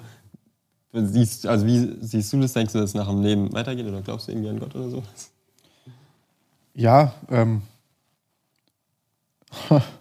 das ist eine gute Frage. Ich. Ha. Glaube schon. Manch, manchmal, manchmal frage ich mich, wollen wir das glauben, damit wir uns besser fühlen? Mhm. Weil es das Schlimmste ist, was uns passieren kann. Mhm. Und dann kannst du schnell so in so eine negative Abwärtsspirale gehen und dir das alles zurecht rationalisieren. Mhm. So nach dem Motto, ist es ja logisch, dass wir das denken. Ja, ey, kenne ich voll gut. Ja. Weißt du, was ich meine? So erzähle ich mir gerade eine Lüge, damit ich mich besser fühle Ja. und die Realität quasi. Ja. Ähm, aber ähm, ich habe irgendwie. Ich kenne es von mir. Ich hatte halt, als ich diese Kacke hatte bei mir, war ich halt so ein bisschen halt so, auch so manchmal gedacht, so, ey, warum sich nicht einfach umbringen? So. Mhm. Weißt du, so, warum, warum, also einfach, nur drüber nachgedacht. Nicht, dass ich Ja. gemacht habe, auch nicht, dass ich das, ne, aber so, wenn du so richtig dunkle Momente hattest, auf einmal ist alles schwarz in deinem Kopf Ja. und du fühlst so eine intensive Leere, so einen Druck und du, und in deinem Kopf sind auf einmal Stimmen, so, die so dir richtig ekelhaften Scheiß zu flüstern. Und du hast so ein, so ein, so ein, so ein unfassbar ekelhaftes Gefühl, wo du dir, also so, so eine Leere, die unbeschreiblich eklig ist. Überhaupt nicht zu vergleichen mit dem, was dir passiert ist. Ich glaube, du bist da noch mal viel belastbarer als ich wahrscheinlich, weil du all diese Dinge erlebt hast irgendwie. Ähm, und äh, bei mir ist es auch vielleicht Kopffick, den ich mir selber mache und kleinere Sachen, die einen schneller ficken. Ich will es gar nicht vergleichen, aber bei mir war das dann halt so, dass ich ähm, da das erste Mal ähm, das das ist das, das, das kannst du keinem erklären, weil Leute denken, du bist behindert, wenn du das erklärst. Aber ich, hat, ich, hab nie, ich war nie wirklich gläubig, ähm, hab aber dann so, bin lang gelaufen und auf einmal ging es mir richtig scheiße. Einfach irgendwo. So. Ja, ich war spazieren, weil ich da halt nicht sitzen konnte und so. Dann war ich halt immer laufen, so. War halt dann nachts drei oder vier Stunden spazieren, so, weil ich dann halt quasi Ruhe hatte vor Ja. Schmerzen und allem. Und dann war halt auf einmal Gott da, so mäßig. Ja, also wie da? Hast du ihn gesehen oder Ähm, gespürt? Oder? Äh, ja, das war so, ähm, der war halt, war halt so ein Typ auf einem Berg, so ein alter Mann mit einem Bein. Und der stand oben auf diesem Berg. War halt quasi so richtig Schneesturm-like. In so einem Gewand. So lange graue Haare. Äh, komplett vernarbter Typ. Ich habe sein Gesicht nicht gesehen, sondern nur von hinten. Und ähm, der hat dann halt so, äh, wie soll ich sagen, der hat halt dann so mäßig gesagt, hat gesagt, rise to the top so. Und, und halt noch so andere Sachen. Dann war der halt auf einmal da und das, das, das war kein Gespräch, das waren so, ich, ich, ich kann es nicht erklären, das, das waren halt so Gefühle und, und, und, und so, als, als, hätt- als hättest du irgendwie zehn neue Sinne gehabt auf einmal und du, es ist nicht mehr nur Worte, es ist so, so viel auf einmal, dass du das gar nicht checkst in diesem Moment. Und das war so intensive Glück, Glücksgefühle in diesem Moment und auf einmal, das war so, so keine Ahnung, als, als, als hätte, du hast Hoffnung, Alter. Du, ich habe mich gefühlt, als würde ich fliegen aus dem Universum raus. Das war, als hätte mich jemand hochkatapultiert. Als wäre auf einmal alles leicht. So, je, so, so ja, ich gehe jetzt nach Hause und ich werde Schwärze haben. Scheiß drauf. Das, aha. Und das war halt keine Ahnung, und, und, und, und, und, und das Verrückte ist, dass ich das, diesen Moment jetzt wie auf Knopfdruck immer wieder haben kann. Ja, krass. Also wenn ich mir das jetzt, wenn ich jetzt die Augen zumache und mir das vorstelle, dann ist, dann, dann kriegt man das hin. Nicht in der Intensität. Also du meinst wenn du dir die Situation vorstellst, wo du den gesehen hattest, oder? Genau. krass. Und dann andere Erfahrungen, keine Ahnung, mein Opa hatte Nahtoderfahrung, der war nie gläubig, der hatte auch Krebs, ähm, war halt dort, auch dort, ja, der wird sterben, bla bla. Und dann halt war der auf Dialyse und so, dem ging es ultra scheiße, dann hat der halt, war nie gläubig in Montenegro, äh, dort halt auch wegen Kommunismus war das dann halt nicht so ultra verbreitet, jetzt bei, bei, bei Leuten wie ihm. Und habe immer anständiger Typ gewesen und dann halt, ja, ich habe eine Kirche gesehen, hat mir halt seine, er hat mir halt quasi eine, also meine Tante hat eine Sprachnachricht aufgenommen, wie er seine Nahtoderfahrung sozusagen über sie gesprochen hat. Und ähm, dann habe ich, äh, du kannst so, ich weiß nicht, ob du jemals so psychedelische Drogen genommen hast. Nee. Ähm, ich will, will jetzt nicht dazu anstiften oder so, aber du kannst ja quasi, man kann mit denen äh, Nahtoderfahrungen induzieren. Ähm, und also was, was quasi passiert ist, du hast so ein Default Mode Network, also quasi so eine Ansammlung an Hirnarealen, aus der die Durchblutung quasi zurückgezogen wird, wenn du hohe Dosen an zum Beispiel Psilocybin oder so nimmst, also quasi das, was in Pilzen drin ist. Mit so LSD und Co. würde ich aufpassen, weil das wirkt viel zu lang und das ist auch, also wie gesagt, ich würde es jetzt, also ohne sich da einzulesen und ohne mit Experten sowas zu machen, würde ich nicht machen. Ich hatte auch Situationen, wo ich mich da fast umgebracht habe auf dem Zeug, weil ich viel zu viel genommen habe und mich selber überschätzt habe, nachdem ich da schon vier, fünf Jahre meditiert habe, jeden Tag eine halbe Stunde und ich wirklich sehr tief drin war. Ähm, und es ist halt auch immer so ein bisschen Lotterie, aber ich hatte da quasi so meine erste Nahtoderfahrung. Und ähm, das ist so ähnlich wie mit diesen Erfahrungen, wo du Gott siehst. Erstmal habe ich dort auch wieder Gott gesehen, äh, mehrmals. Und ähm, das, du, du, du hast das Gefühl, du bist unendlich. Dass du Unendlichkeit anfasst. Das ist so. Ähm, in dem Zustand ist es so, dass du, du bist so intensiv in deinem Kopf, auch wenn du solche göttlichen Begegnungen hast. Ich, mich interessiert gleich, was du da zu erzählen hast, by the way, ähm, dass du, du blockst ja alles ab. Also du bist ja so tief konzentriert und so tief in dir selbst drin, dass du ja abgeschirmt bist von jedem Sinnesreiz. Und wenn du diesen Zustand von Meditation oder über Drogen oder über, ähm, ich finde, über Meditation ist der am intensivsten, weil du ihn wieder hinkriegst. Okay, krass. Oder über Beten. Über Drogen ist es, ist es wie so ein, du wurdest einmal mit dem Zug hingefahren, aber du kennst den Weg dorthin nicht. Und dann blockst du diese Sinneseindrücke äh, Eindrücke ab und du kannst keinen Unterschied mehr zwischen dir und deiner Außenwelt mehr machen. Und dann ist dein Hirn in so einem Modus, wo es nicht mehr unterscheiden kann zwischen, wo endet jetzt eigentlich dein Körper. Wenn du jetzt sagst, ich bin Johannes, hier endet jetzt mein, ist ja klar. Weil du so eine, wie so eine Karte hast. Ja, Aber ja. wenn die verschwindet, dann fühlst du dich so, als wärst du das ja auch noch. Als, als, als wäre das Ja, grenzenlos. mhm. Und wenn du dieses Gefühl einmal hast, dann, dann se- seitdem konnte ich nie wieder denken, wenn du stirbst, ist vorbei. Oder das, es geht nicht. Also es, ich kann es mir am besten Willen nicht vorstellen. Und ich bin wirklich sehr pragmatisch bei solchen Sachen. Und ähm, ich glaube, dass das auch die wertvollste Sache war, als ich zum Beispiel die Doku gesehen habe, ist das wieder mein so Glaube ist ja was, du bist ja nicht einmal gläubig, sondern es ist ja etwas jeden Ja, Tag wieder. Ja. ja. Und das hat mir da geholfen, wieder so einen Fokus zu haben. Weil manchmal sagst du, okay, heute muss ich nicht mich melden da oben. Ja, ja, klar.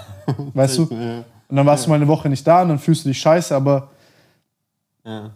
wenn du dann wieder so machst und dann spürst du so diese Wärme in deinem Körper und du weißt, ey, das war nicht so schlimm. Krass. Okay. Ja, voll interessant, dass du es äh, dass du es erzählst. Ich hätte ich irgendwie, also keine Ahnung, das ist voll, voll spannend, wie viele Leute ähm, tatsächlich so Erfahrungen irgendwie mit Gott oder so Erlebnisse gemacht haben. So, wo man so denkt, das, also es gibt es wohl selten oder so. Aber je mehr man so drüber, also mit Leuten drüber redet, also haben dir schon so viele Leute jetzt erzählt. Krass. Wie ist bei dir? Ähm, also Philipp hatte ja genau so einen Moment auch, wie du praktisch, also, oder so einen ähnlichen irgendwie, wo er auf diesen Berg hochgegangen ist, vor so einer Kirche und ähm, Gott, also wo er irgendwie sogar, ich weiß nicht, hattest du das jemals mitgekriegt, die Story? Ich habe, äh, äh, wo, wo er quasi dort bei diesem See war, ja, ich habe es aus der, aus der Ding gesehen, wo er in der Doku das erzählt hat. Genau, ja, okay, wo er halt dann irgendwie, äh, oder war auf dieser Bank gelegen hat und wo er dann auch so gesagt hat, also er war kurz davor irgendwie zu sterben und dann hat er auf einmal so ähm, diese göttliche Liebe halt so auch so ganz krass gespürt, dass das so komplett in ihm alles verändert hat und er dann so voll die Kraft wieder hatte, wieder zurückzulaufen und so weiter. Und er kann es auch nicht so wirklich beschreiben, so wie das, wie das war, so dieses Gefühl oder keine Ahnung. Es muss so halt auch so dieses unglaublich krasse Gefühl gewesen sein. Also was ja ganz, also ich glaube, es haben schon sehr, sehr viele Leute erlebt.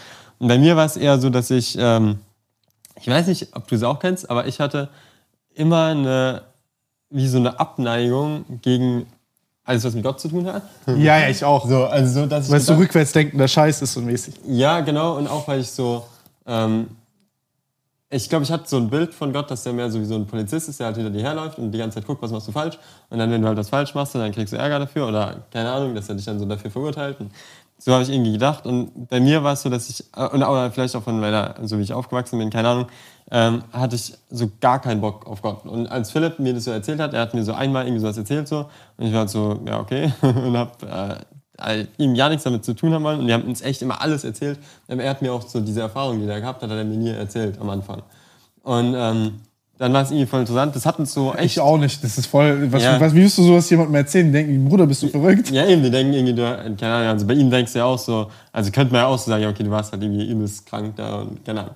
Aber ähm, dann war es interessant und das hat uns schon so echt auseinandergebracht ein bisschen. Also das war echt so, dass ich auf einmal immer so gemerkt habe, es steht so was zwischen uns, weil er halt so praktisch an Gott geglaubt hat und ich war so überhaupt keinen Bock auf Gott. Und wir haben auch viel Scheiße gebaut, so auch so, keine Ahnung, Sachen gemacht, wo ich denke, also jetzt mittlerweile bin ich so, ich sage, ey, alles, wo ich halt denke, dass du jemanden schadest irgendwie mit, sollte man auf jeden Fall lassen. So. Die Einstellung hatte ich da vielleicht nicht so ganz. Und ähm, da hatte ich auch so gedacht, ja, okay, dann kann ich irgendwie voll viele Sachen nicht mehr machen oder hab, kann so keinen Spaß mehr im Leben haben, wenn ich irgendwie an Gott glaube. Und dann habe ich, ähm, hab Aber fühle ich den Punkt, ja. ja, also ich weiß, ich, irgendwie ist es voll oft so, merke ich, dass wenn du mit Menschen über Gott redest, dass so ganz oft so, so direkt so abgeblockt wird und die Leute haben einfach so keinen Bock drauf. Also es ist so, so voll unbegründet. Ich denke so, ey, lass doch mal drüber reden. Also zum Beispiel das, was du auch sagst, so, also allein die, der Gedanke, dass du ja nie mehr bist als Materie, also 100 Prozent, das glaube ich auf jeden Fall. Du bist ja mehr als ein Fleischhaufen. So. Wenn du jetzt einfach nur Moleküle aneinander wärst, so, dann wäre doch nicht, also ich kann mir nicht vorstellen, dass dieses Bewusstsein, was du hast, was in dir drin ist, nicht in mir drin ist, dass das, äh, also dass das nur durch Materie funktioniert. Ich glaube, da ist noch mehr. Keine Ahnung. Kann man sehen, wie man will. Aber ich denke, wenn da mehr ist, dann kann ja auch gut sein, dass das danach im Tod halt weiterlebt. So, und ich denke, also es gibt zumindest, denke ich, einige Sachen, wo man zumindest mal drüber nachdenken kann. Aber irgendwie blockt man es ja immer. Also, oder blockt man es oft so ab. So, erkenne ich oft so. Erkenne ich halt von mir so krass. Und dann habe ich auf jeden Fall ein, äh, ein Mädchen kennengelernt. Und die war bei den Zeugen Jehovas. Und ähm, diese, also ich würde sie sorry für alle Zeugen Jehovas, aber schon als Sekte bezeichnen, ähm, weil da ganz klare Strukturen sind, die halt, ähm, die halt so sehr menschengemacht sind und wo es halt so um die Organisation geht und nicht um Gott. Also ich denke. Und ich glaube, das ist das, was Leute mit Gläub also richtiger Religion verwechseln. Genau, weil Religion ist immer so menschengemacht und du musst was machen, um zu Gott zu kommen. Und ich glaube, der wahre Glauben ist so, Gott ist, kommt zu dir. Also du kannst, du kannst dich anstrengen, wie du willst, so ein guter Mensch sein, alles Mögliche. Ähm, du wirst nie sozusagen zu, den Weg zu Gott finden, glaube ich, sondern ich glaube, dass Gott immer der ist, der so zu uns gekommen ist. Wie auch immer, auf jeden Fall ähm, habe ich, um sie mehr oder weniger ähm, da rauszubringen, oder also ich wollte auf jeden Fall, dass sie da äh, kein Zeugen Jehovas mehr ist, da habe ich angefangen, in der Bibel zu lesen und wollte ihr das, was die Zeugen Jehovas sagen, damit halt widerlegen. Mit ihrer eigenen Logik Genau, sozusagen. Ja, ja, weil- geil, geil, geil. Also es gibt ja 10 Millionen Menschen, die die Bibel lesen, die keine Zeugen Jehovas sind. Da habe ich gedacht, dann werden die besser Argumente haben als die, die halt Zeugen Jehovas sind. Die nehmen ja auch die Bibel und die sagen alles aus der Bibel und so. Und da habe ich dann mal ähm, so voll viel von der Bibel an einem Stück so durchgelesen, so diese ganzen Geschichten von Jesus, also Neue Testament. Und das fand ich, also ich hatte nicht so, so ein krasses Erlebnis jetzt so, sondern bei mir war das eher so, dass ich auf einmal mich in einem ganz anderen Licht gesehen habe, sodass ich gesehen habe, dass alles, was ich jemals gemacht habe in meinem Leben, eigentlich so egoistisch motiviert war. Also dass alles, was ich äh, gemacht habe, selbst wenn ich gedacht habe, ich mache was Nettes für jemand anders, habe ich das gemacht, damit ich dadurch praktisch Glücksgefühle kriege. Weißt du? Du machst irgendwas Gutes, aber damit du dich gut fühlst. Das ist auch egoistisch. Und ähm, dann habe ich, äh, das, was so krass war, war, dass Jesus in den Geschichten mir so wiedergespiegelt hat, dass er halt 100% nicht so war. Also er war der einzige Mensch, der komplett nicht egoistisch gelebt hat. Weil er, also am Ende ist er ja gestorben, so für uns, damit wir so einen freien Weg zu Gott haben. Das, wenn du für jemanden stirbst, also wenn, du, wenn jetzt jemand Todesstrafe kriegen würde und du sagst, ich, ähm, also du sagst, nee, das ich war der, das, ja genau, das, kann ja nicht egoistisch motiviert sein. Weißt du, weil alles andere kannst du sagen, okay, ich, äh, ich mache das, damit ich nachher irgendwie als Held dastehe, sonst was. Aber ich denke, wenn du nachher stirbst, so dann Ist ja wie wenn du jetzt sagst, zum Beispiel, wenn du jemandem was schenkst, ist es auch egoistisch motiviert, weil es dir auch Spaß macht, jemandem was zu schenken. Aber am Ende des Tages machst du ja auch eine andere Person dadurch glücklich. Genau. Ja. Also deswegen glaube ich, ist es auch immer so ein bisschen. Ich, es ist ja nicht, also nicht, nicht verkehrt, egoistisch motiviert zu sein, sozusagen. Ich glaube, genau, diese, diese, dieser egoistische Altruismus ist so das, was das, diese Balance aus den beiden Sachen. Weil Genau. ohne, oh- ohne quasi so eine religiö also ohne so eine religiöse Figur, egal wie die jetzt heißt, Mhm. da haben wir auch Gott sei Dank die Freiheit, uns frei auszusuchen, an welche Ja. Figuren wir uns glauben und an, an, an wem, wem und was wir uns orientieren, solange das halt nicht schadet. Und da gibt es auch viel Schwachsinn, bin ich auch bei dir. Aber auch das ist, wenn du Satan anbeten willst, dann ist das dein gutes Recht, das zu tun. ja. Du wirst halt auch aber in, in, in- in diesem Leben merken, welche Probleme das mit sich bringt. Ich finde, also man spürt das auch relativ intensiv, ob Ja. was richtig und was Ja. falsch ist. Und ähm, das Witzige ist, dass diese, also oh- ohne, ohne Religion bist du einfach irgendwo ein egoistischer Haufen, weil warum was anderes sein? ja.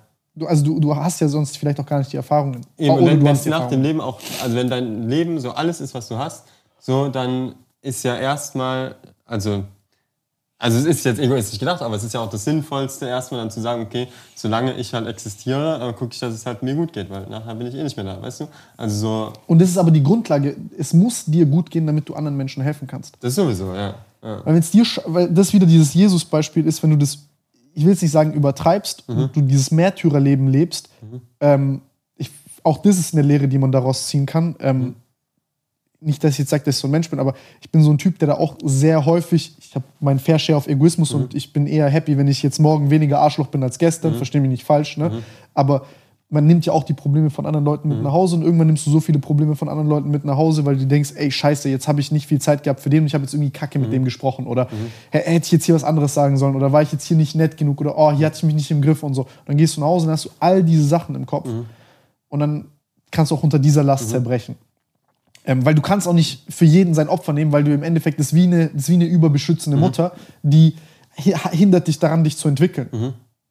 Genau, also das hatte ich nämlich immer gedacht, dass es darum geht. Also, dass es darum geht, dann so, ähm, so einfach nur sozusagen auf ein- einmal halt ähm, sein, sein Leben selbst zu ändern oder sich selber zu ändern so und dann halt, ähm, keine Ahnung, wie die ganzen Christen halt irgendwelche Charity-Sachen machen und sonst was.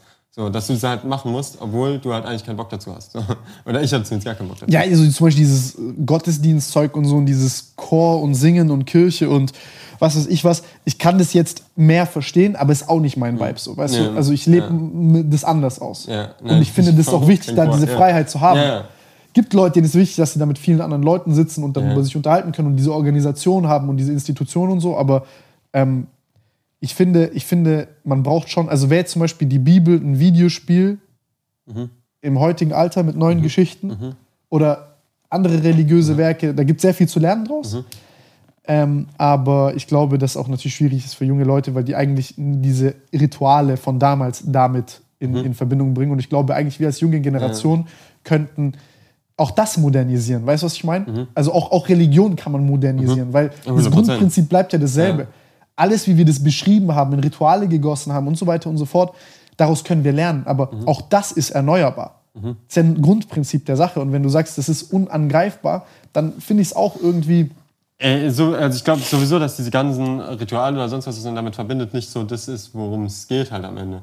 Ja, Das, also das, was ich meine, ist, dass... Ähm, also das, Ich auch nicht. Ja, eben. Ich, Also hab, ich war vielleicht zweimal im Gottesdienst und ich wollte da nicht hin. Und ich habe trotzdem das Gefühl gehabt, dass ich mit. Weißt du, was ich meine? Ja. Ja, Und zwar nicht in der Kirche. okay. Wo, also wo warst du da? Nein, nein, ich meine, ich habe ich hab Gott nicht in der Kirche so, ach so, gesehen. meinst ja, ja, ich, äh, ey, ich war in meinem ganzen, in meiner Kindheit war ich, äh, als ich klein war, jeden Sonntag irgendwie im Gottesdienst. Und ich habe nie irgendwas von, also ich habe mich zu Tode gelangweilt. Sonst Aber wenn du einmal Gott gesehen hast, dann erinnert es dich schon in der Kirche dran. Dann hast du nochmal einen anderen Bezug dazu. Das ist auch wieder das so ein glaube ich auch. Aber das ist, also das ist, glaube ich, das, wo es bei mir irgendwie so Klick gemacht hat, dass ich gemerkt habe, so bei dieser Geschichte von Jesus auch, geht es nicht darum, dass wir einfach jetzt was anders machen, weil das ist Religion. So, zu sagen, nee, du machst das jetzt nicht mehr. Du machst, du stellst praktisch Regeln auf, sagst so, du musst jetzt nächstenliebend leben.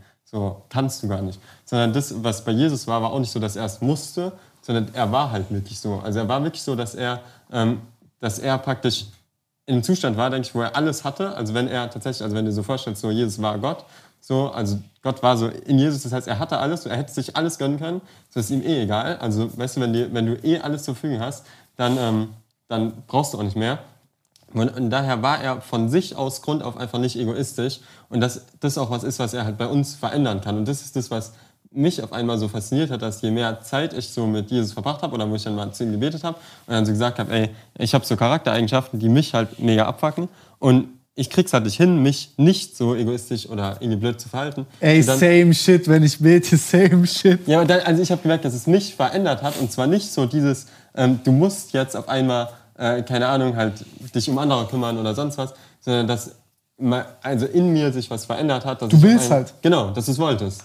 So, und das ist, also das ist, finde ich, für mich das, ähm, also von daher dieses Mehr Märtyrer-Ding, dass du sagst, ja, okay, weil Jesus sich hingegeben hat, musst du jetzt alles, äh, alles aufgeben und ich glaube, das funktioniert nicht. sondern Ich glaube, du kannst erst, wenn du so die Liebe von Gott erfährst, zum Beispiel wie Philipp das gemeint hat, als er so auf der Bank so erlebt hat, so diese Liebe Gottes oder wie du es halt, wenn du- einmal so Gott begegnet bist, ich glaube, du kannst das, was du selber gegeben kriegst, so wenn du dich 100% geliebt fühlst, dann kannst du andere lieben. Aber du kannst nicht hingehen und sagen, ey, äh, fang mal an, jetzt den zu lieben. Und ich glaube, das machen die ganzen, also ganz viele Religionen.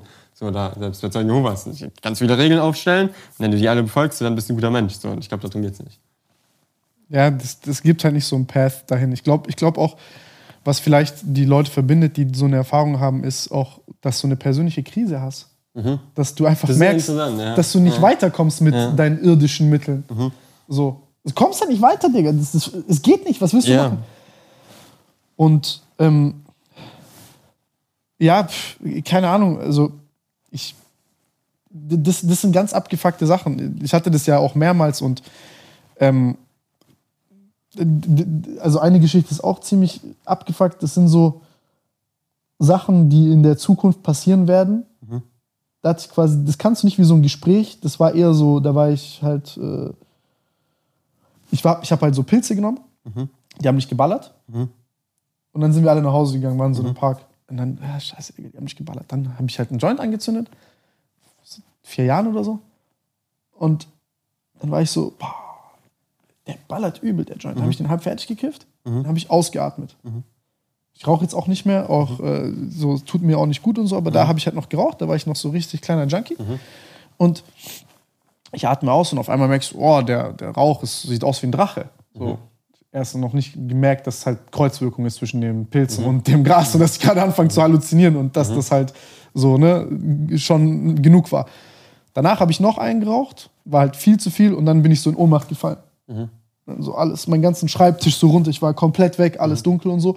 Und auf einmal, boom, und dann wie so ein Kabel aus meinem, also so mein Nervensystem und so ein Kabel haben sich so vereint und sind so hoch in den Himmel. Dann habe ich auf einmal so, wie so elektronische Götter gesehen. Aber so nicht wie so, wie soll ich dir sagen, das war wie so eine, als wäre, als, als wäre Natur und Technik, also als wäre das so eine, äh, das, ist ein bisschen wie, als würde man Blinden versuchen zu erklären, was, also was man da gesehen hat, weil das Ja, halt ich glaub, man kann sowas so intensiv ist. Ne? Okay.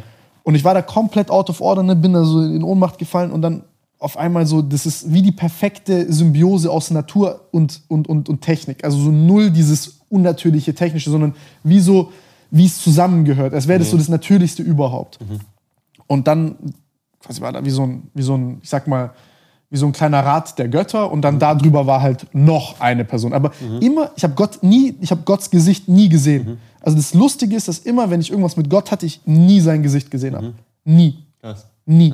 Nur von unten, Schatten, von hinten, von und so weiter.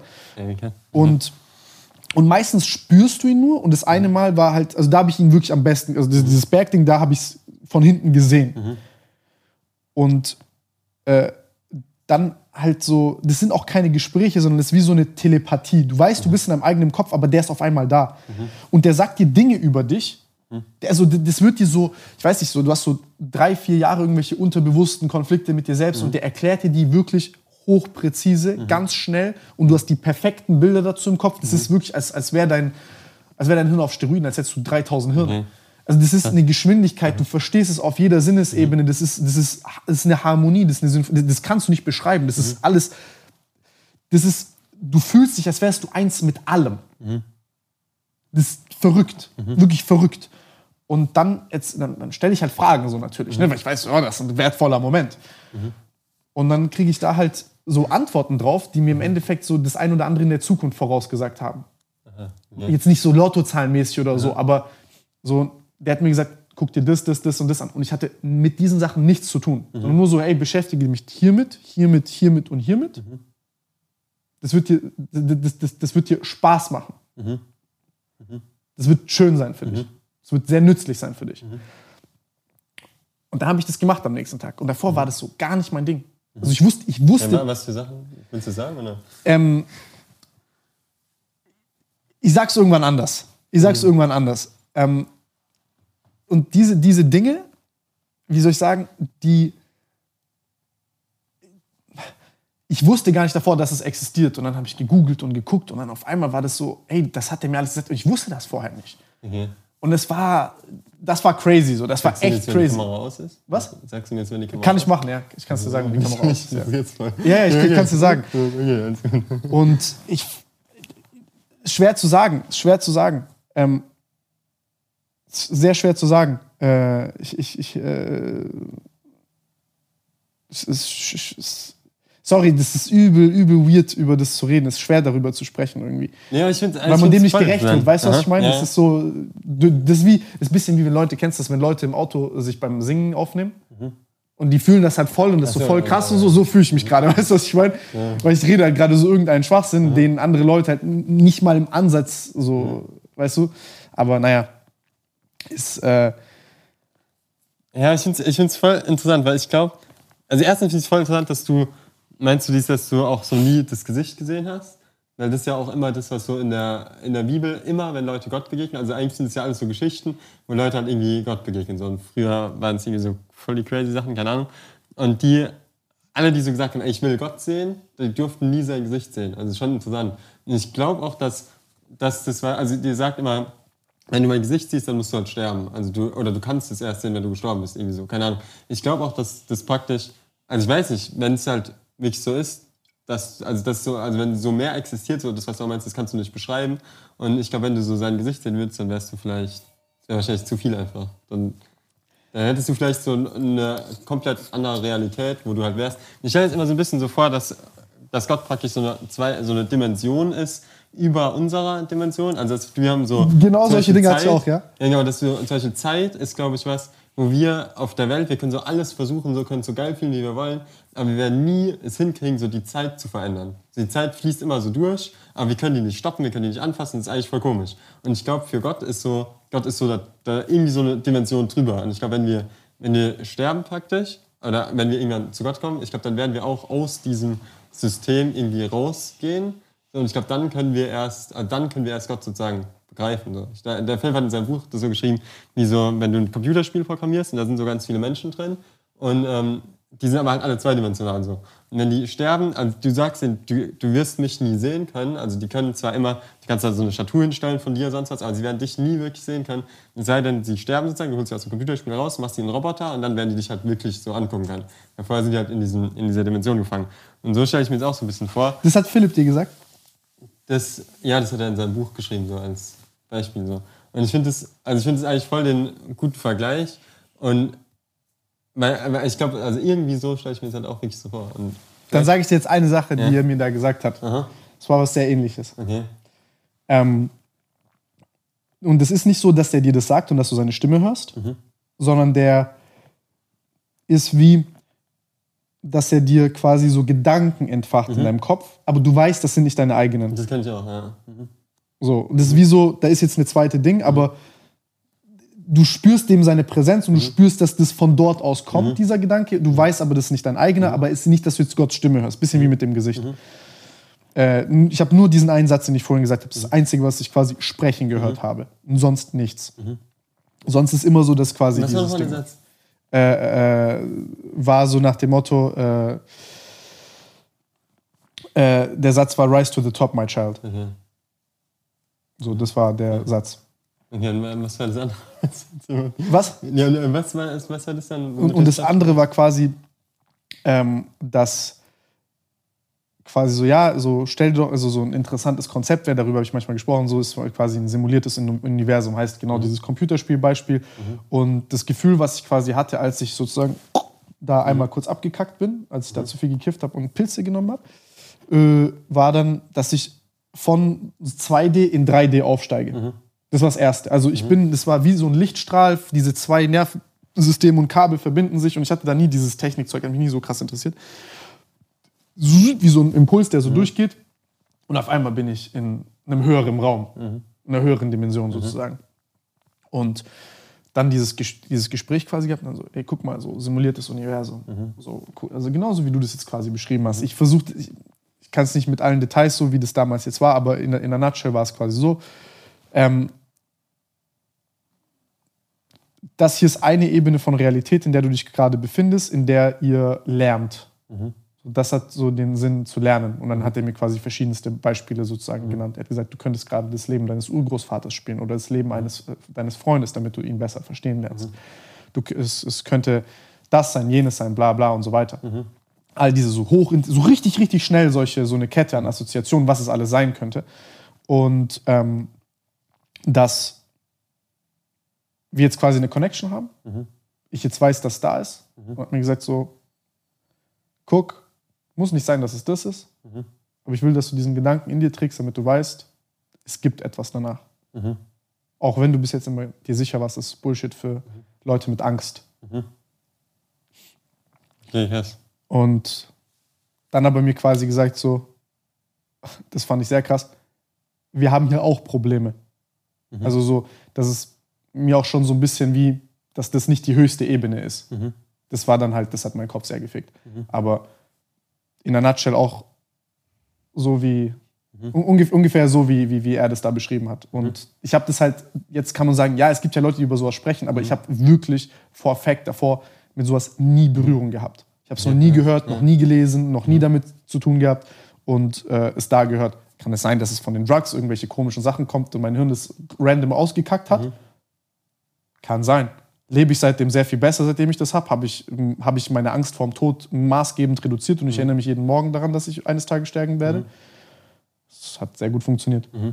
Und Ich glaube, das ist auch das, was mir halt so am allermeisten äh, hilft. Also seitdem, also bei mir hat es wirklich auch damit angefangen, dass ich so in der Bibel gelesen habe, dass ich das so gelesen habe. Und irgendwie hat mir das dann so, also irgendwie hat mir das dann so voll die Augen geöffnet, dass ich auch auf einmal halt dieses, also je mehr ich erstens das gelesen habe, warum auch immer, und ähm, je mehr ich auch also mit Jesus geredet habe, also ich habe angefangen irgendwie, erst habe ich ihn immer nur angekackt, dafür, dass halt Ellie gestorben ist und so, und war halt richtig abgefuckt. Und jetzt habe ich so gemerkt, das bringt mich nirgendwo hin. Also ich rede es praktisch eher zu mir, wenn ich, äh, ich Gott so ankacke, ich kann ich es machen, aber es bringt mich nirgendwo hin. Und dann irgendwann habe ich äh, angefangen halt so normal mit ihm zu reden und ähm, dann war es mir auch so dieses, dass mir ganz viele Dinge ähm, bewusst geworden sind. Ähm, wie soll man sagen, da gibt es so, so in den, in dem Psalm gab so einen Vers, ähm, wo so steht, ähm, durchforsch mein, mein Herz irgendwie so, also dass Gott dein Herz praktisch richtig kennt und zeigt mir, ah, wie heißt denn das? Keine Ahnung, und dass Gott einem das halt offenbar werden soll, was wirklich in dir steckt. So, und das habe ich äh, bei ganz vielen Sachen, wo du so denkst, ähm, du machst das gerade zum Beispiel aus der Motivation, sodass mir auf einmal so diese, diese echten Motivationen, die ich dahinter hatte, dass die mir so klar geworden sind. Dass ich dann auf einmal so ähm, ich gemerkt habe, ey, krass, in der Situation habe ich gerade so reagiert und ich habe mich auf einmal so selbst reflektieren können, aber irgendwie auch so aus Gottes Perspektive, weißt du, so, also dass du halt so merkst, du jemand anders, also wie auch so wie du meinst, wie als hätte jemand anders dir diese Gedanken gegeben, dass du dich auf einmal so sehen kannst. Und das hat mich halt so voll krass verändert irgendwie. Und dadurch habe ich auch angefangen, äh, so so eine höhere Persönlichkeit, die auf einmal in deinem Kopf ist, parallel. Genau. Gleichzeitig Ja. aber. Ja, und ich habe ich hab, ich hab dann echt, also ich habe so voll, damit auch schon so voll äh, krasse Erfahrungen gemacht, also Philipp ja auch voll. Aber manchmal ist es bei mir echt so, dass ich so das Gefühl habe, ähm, dass, dass ich gerade auch so voll auf dem richtigen Weg bin irgendwie oder dass Gott mir irgendwie was, äh, was gesagt hat oder mir irgendwas gesagt hat. Ich habe Gott gebeten, so um, das ist ja eine richtig dumme Sache, wo ich äh, so ein, äh, da hatten wir das mit dem, mit dem Aaron gemacht und ich hatte, äh, ich wusste nicht, was ich sonst mitmachen soll. Ich brauchte dafür so ein Messgerät im U-Boot, um den Sauerstoffgehalt zu messen. Und dann habe ich äh, Gott gesagt, so, ey, ich brauche dieses Messgerät und ich weiß nicht, woher ich das kriegen soll, ist so viel zu teuer und ich will dafür nicht so viel Geld ausgeben und ich will so maximal 600 Euro irgendwie ausgeben ähm, und ich hätte es gerne hier in der Nähe auf eBay Kleinanzeigen. Ich gucke auf eBay Kleinanzeigen, gibt's halt, äh, gibt's nicht. Und dann gibt es so ein Messgerät für 600 Euro und es war irgendwo in, äh, keine Ahnung, in Köln oder so oder in Hamburg, ich weiß nicht mehr. Auf jeden Fall ich so, ja, super, da fahre ich jetzt nicht hin ja, und schicken wir dann jetzt auch nicht bis morgen. Und dann habe ich gerafft, dass ich morgen halt genau da bin. Also wir haben da irgendwie einen Termin gehabt, ich hatte es voll vergessen, äh, wo ich hinfahren musste und war da einfach so 10 Minuten von dem Ding weg und konnte es mir einfach abholen. So, dann habe ich so gemerkt, okay, krass, also irgendwie habe ich dann so voll das Gefühl, so Gott hat, hat mein Gebet so gehört und hat mir halt jetzt das Ding wirklich auch für den Preis äh, halt, war dann einfach da genau in der Gegend. Und dann bin ich so hingefahren, da ist mein Handy-Akku äh, leer geworden und ähm, dann ist ja auf einmal so, genau, ja, okay, ich habe jetzt, ich habe kein Handy, das heißt, ich weiß die Hausnummer, aber das ist ein riesen Wohnblock und ich weiß ja nicht, welche Klingel das ist. Aber ich war mir so 100% sicher einfach, dass Gott mir ja gerade dieses Messgerät gezeigt hat. Das heißt, er wird mir jetzt auch sagen, welche Klingel die richtige ist. So, also ich weiß nicht, ich war mir, ich war mir wirklich so, ich war 100% davon überzeugt. Und dann äh, hatte ich in mir habe ich so gemerkt, meine Stimme sagt mir gerade, das ist der und der Name, weil ich so gedacht habe, der hört sich ähnlich an wie der vielleicht von eBay Kleinanzeigen. Ich wusste nicht mehr, aber ich habe so gedacht, das hört sich ähnlich an. Aber ich habe gemerkt, so, nee, das ist nicht der. Also ich habe so gemerkt, das ist das, was ich gerade denke. So, und ich habe aber gewusst, das ist nicht der. So, dann habe ich gedacht, ja, okay, dann klinge ich da jetzt trotzdem, weil, weißt du, manchmal willst du einfach so das machen, was du gerade denkst, das ist richtig. So. Und dann habe ich halt geklingelt und ich wusste, das ist nicht das. War auch nicht der. Also ist, ist auch niemand dran gegangen so. Und dann habe ich wirklich so einen Moment gehabt, wo ich so gesagt habe, okay, okay, Gott hat mich jetzt hier, also Gott hat mir dieses Messgerät gegeben, das heißt, er wird mir jetzt auch sagen, welche richtige Klingel ist. So, und dann erst, als ich mich so drauf eingelassen habe, wirklich zu sagen, ich, ich lege jetzt meine ganzen Vorurteile, egal, scheißegal, welche Klingel es ist, so lege ich sozusagen ab und, und also vertraue Gott 100 Prozent, habe ich, in dem Moment habe ich gewusst, welche Klingel es ist. So 100 Prozent. Ich, ich habe es 100 Prozent gewusst und das war der Name, der sich am wenigsten davon angehört hat, aber ich war mir eine Million Prozent sicher und ich habe einfach geklingelt und habe gesagt, ja, ich würde das Messgerät abholen und es war der Typ und hat alles gepasst. So, und das habe ich voll oft so das Gefühl, dass wir, dass wir so mit unserem eigenen, also dass unser eigenes Ich so voll oft ähm, Dinge machen will, die wir denken, sind so gut für uns. Und ähm, so, also auch so, ich denke voll viele schlechte Dinge, die man macht. Dann denkt man so, die bringen einen jetzt irgendwie, gerade halt irgendwie Glücksgefühl oder so. Aber eigentlich gibt es halt so was Tieferes, was einen noch viel, was viel besser für einen wäre und so und dass Gott da so, ein, so einen Weg hat. Und manchmal, wenn er sich halt wirklich so, ähm, äh, wenn Gott halt wirklich da so dieses Vertrauen schenkt und wirklich glaubt, dass er gerade der ist, der das Richtige so hat, dann, ähm, also dann kann man auch so hinkommen. Aber also ich finde es voll spannend. ich weiß, was du meinst. Es hört sich immer so an, als wäre das so voll der verrückte Scheiß. Denn es ist Zufall, es ist dies oder das. Aber ja, kein, eben. Also kann, kein, natürlich kann es immer Zufall sein, aber in dem Moment, wenn du da, wenn du da bist und also ich kenne es von, von, von, vielen Leuten, der Philipp hat es auch voll oft so gehabt. Ähm, der hat irgendwie ganz oft so gehabt, dass er, dass Gott ihm irgendwie gesagt hat, wo er hingehen soll. Und es war echt so, dass er halt nachts mit dem Auto gefahren ist und er konnte nicht schlafen wegen seinen Schmerzen und so. Und dann hat er sich ins Auto gesetzt und hat gesagt, ja Gott, zeig mir, wo ich hinfahren soll. Und dann hat Gott den einfach äh, irgendwo auf so eine Burgruine bei uns hingeführt, wo gerade jemand auf dem Turm stand und sich, man weiß nicht, wahrscheinlich eventuell gerade irgendwie das Leben nehmen wollte. Und seine Verlobte hat irgendwie äh, zwei Minuten vorher sich von dem getrennt und der war halt so komplett im Arsch und Philipp ist halt einfach hochgefahren so und hat irgendwie noch so laut so mit Gott geredet, so, so voll strange gewesen Und dann ist er ähm, zu dem Typen halt hingegangen und hat so das Gefühl gehabt, also wie auch das, dass Gott ihm so diesen Gedanken gibt, ähm, so, ähm, spricht ihn einfach an so und fragt dem, wie es ihm geht oder sowas. Und dann, ich glaube, frag ihn, was denkst du gerade? Dann denkt sich so, what the fuck, warum soll ich jetzt irgendjemanden fragen, fragen so, was, was denkst du gerade? So, und Philipp stellt sich einfach so neben dich, so, was denkst du gerade oder irgend sowas. So eine Frage, ja.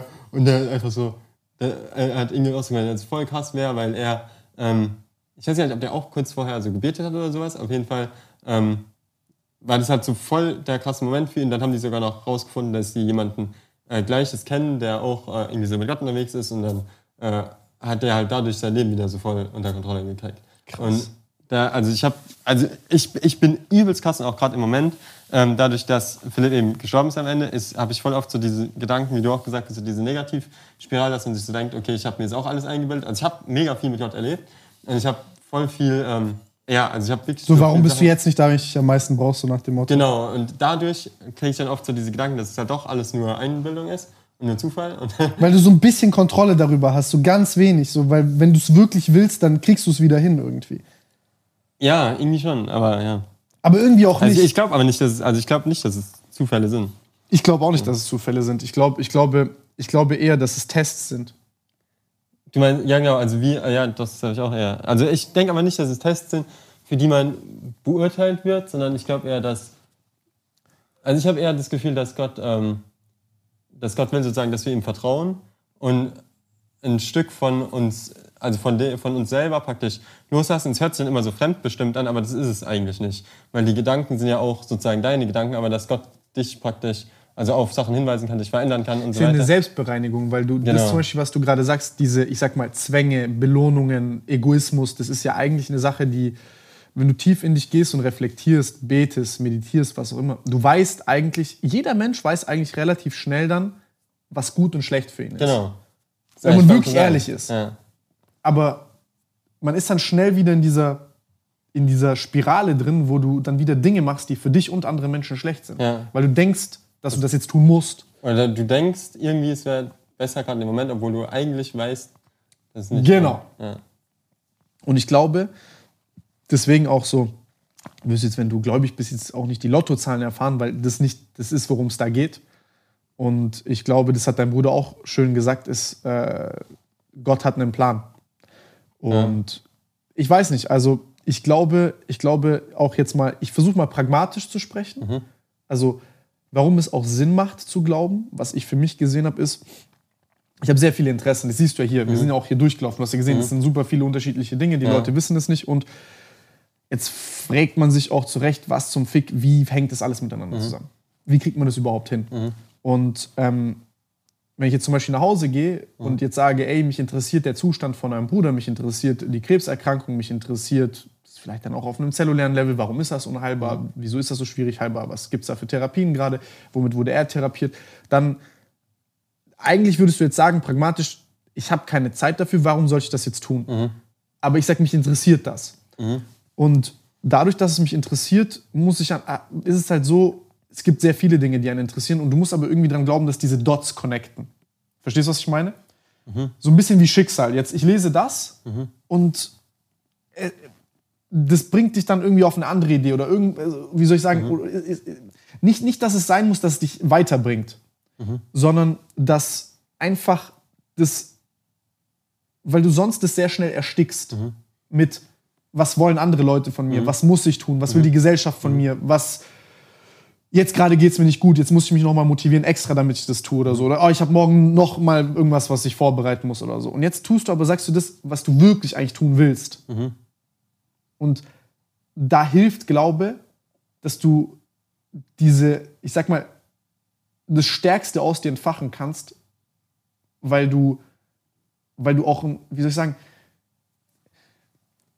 wenn du weißt, dass am Ende alles gut wird, dann und du weißt, dass du am Ende stirbst, dann ist es viel leichter, so eine kleine dumme Entscheidung heute zu treffen, die, wo andere Leute sich nicht trauen würden, die zu treffen. Weißt du, was ich meine?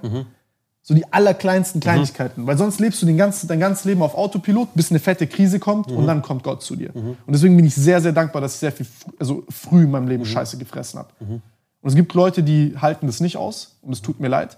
Und ich glaube aber, dass das nächste Problem ist jetzt in unserer heutigen Gesellschaft, wieso ich es auch sehr krass finde, was für Videos ihr macht, by the way, ist also eu- euer Gedanke war ja, Leute rauszukriegen, weil sie zu viel Zeit daheim verbringen, ähm, ist, dass man halt anfängt, gerade so das Geld anzubeten anstatt Gott.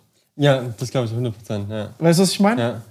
Und dann ist das dein Glaube. Ja. Und, und, und, und ich sag mal, der kapitalistische Glaube ist unsere Ersatzreligion für sehr viele Menschen. Ja. Und wir merken, Das das ist so spannend, dass du sagst. Ja, okay. Weißt du, was ich meine? ja. Und, und das ist das, was du dann merkst. Und das ist das, was ich meine, wieso du auch daran belieben musst, dass es eine höhere Ordnung gibt, als das, was wir gerade verstehen. Ja. Gibt einen schönen Mathematiker, der hat auch gesagt, es gibt sehr viele Wahrheiten, die du nicht beweisen kannst in dem System, was die Wahrheiten auch schafft. Und ähm, das ist, finde ich, eine sehr, sehr schöne Sache, weil du merkst es ja gerade, wir reden über viele Dinge, die wir nicht erklären können. Aber es gibt sehr viele, also keiner kann dir erklären, was das für ein Krebs ist bei deinem Bruder. Kapitalismus hat dieses Problem noch nicht gelöst. Ja. Weil es ist auch, also, es ist halt ein Teil davon. Und deswegen glaube ich immer, solange wir nicht jedes Problem auf der Welt gelöst haben, werden wir immer Raum für Glaube haben. Und jeder, der da keinen Raum für Glaub- Glaube hat, der lebt ein sehr gefährlich ignorantes Leben. Meine Meinung.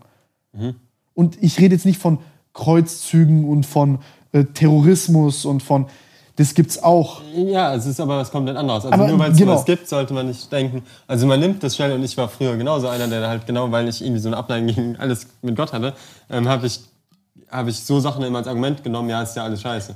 Aber also es ist ja ein kompletter Unterschied. Also, Und ich glaube, dass auch vielleicht viele Leute schon einen starken Glauben haben, das nicht Gott nennen. Ich glaube zum Beispiel jetzt bei dir. Du hast ja schon sehr früh eine Sache aus Leidenschaft gemacht, weil sie dir Spaß gemacht hat mit deinem Bruder zusammen. Und ähm, als wir vorhin dieses Gesicht- und Stimmending besprochen haben, dass, man noch, dass ich noch nie wirklich das Gesicht gesehen habe, sozusagen.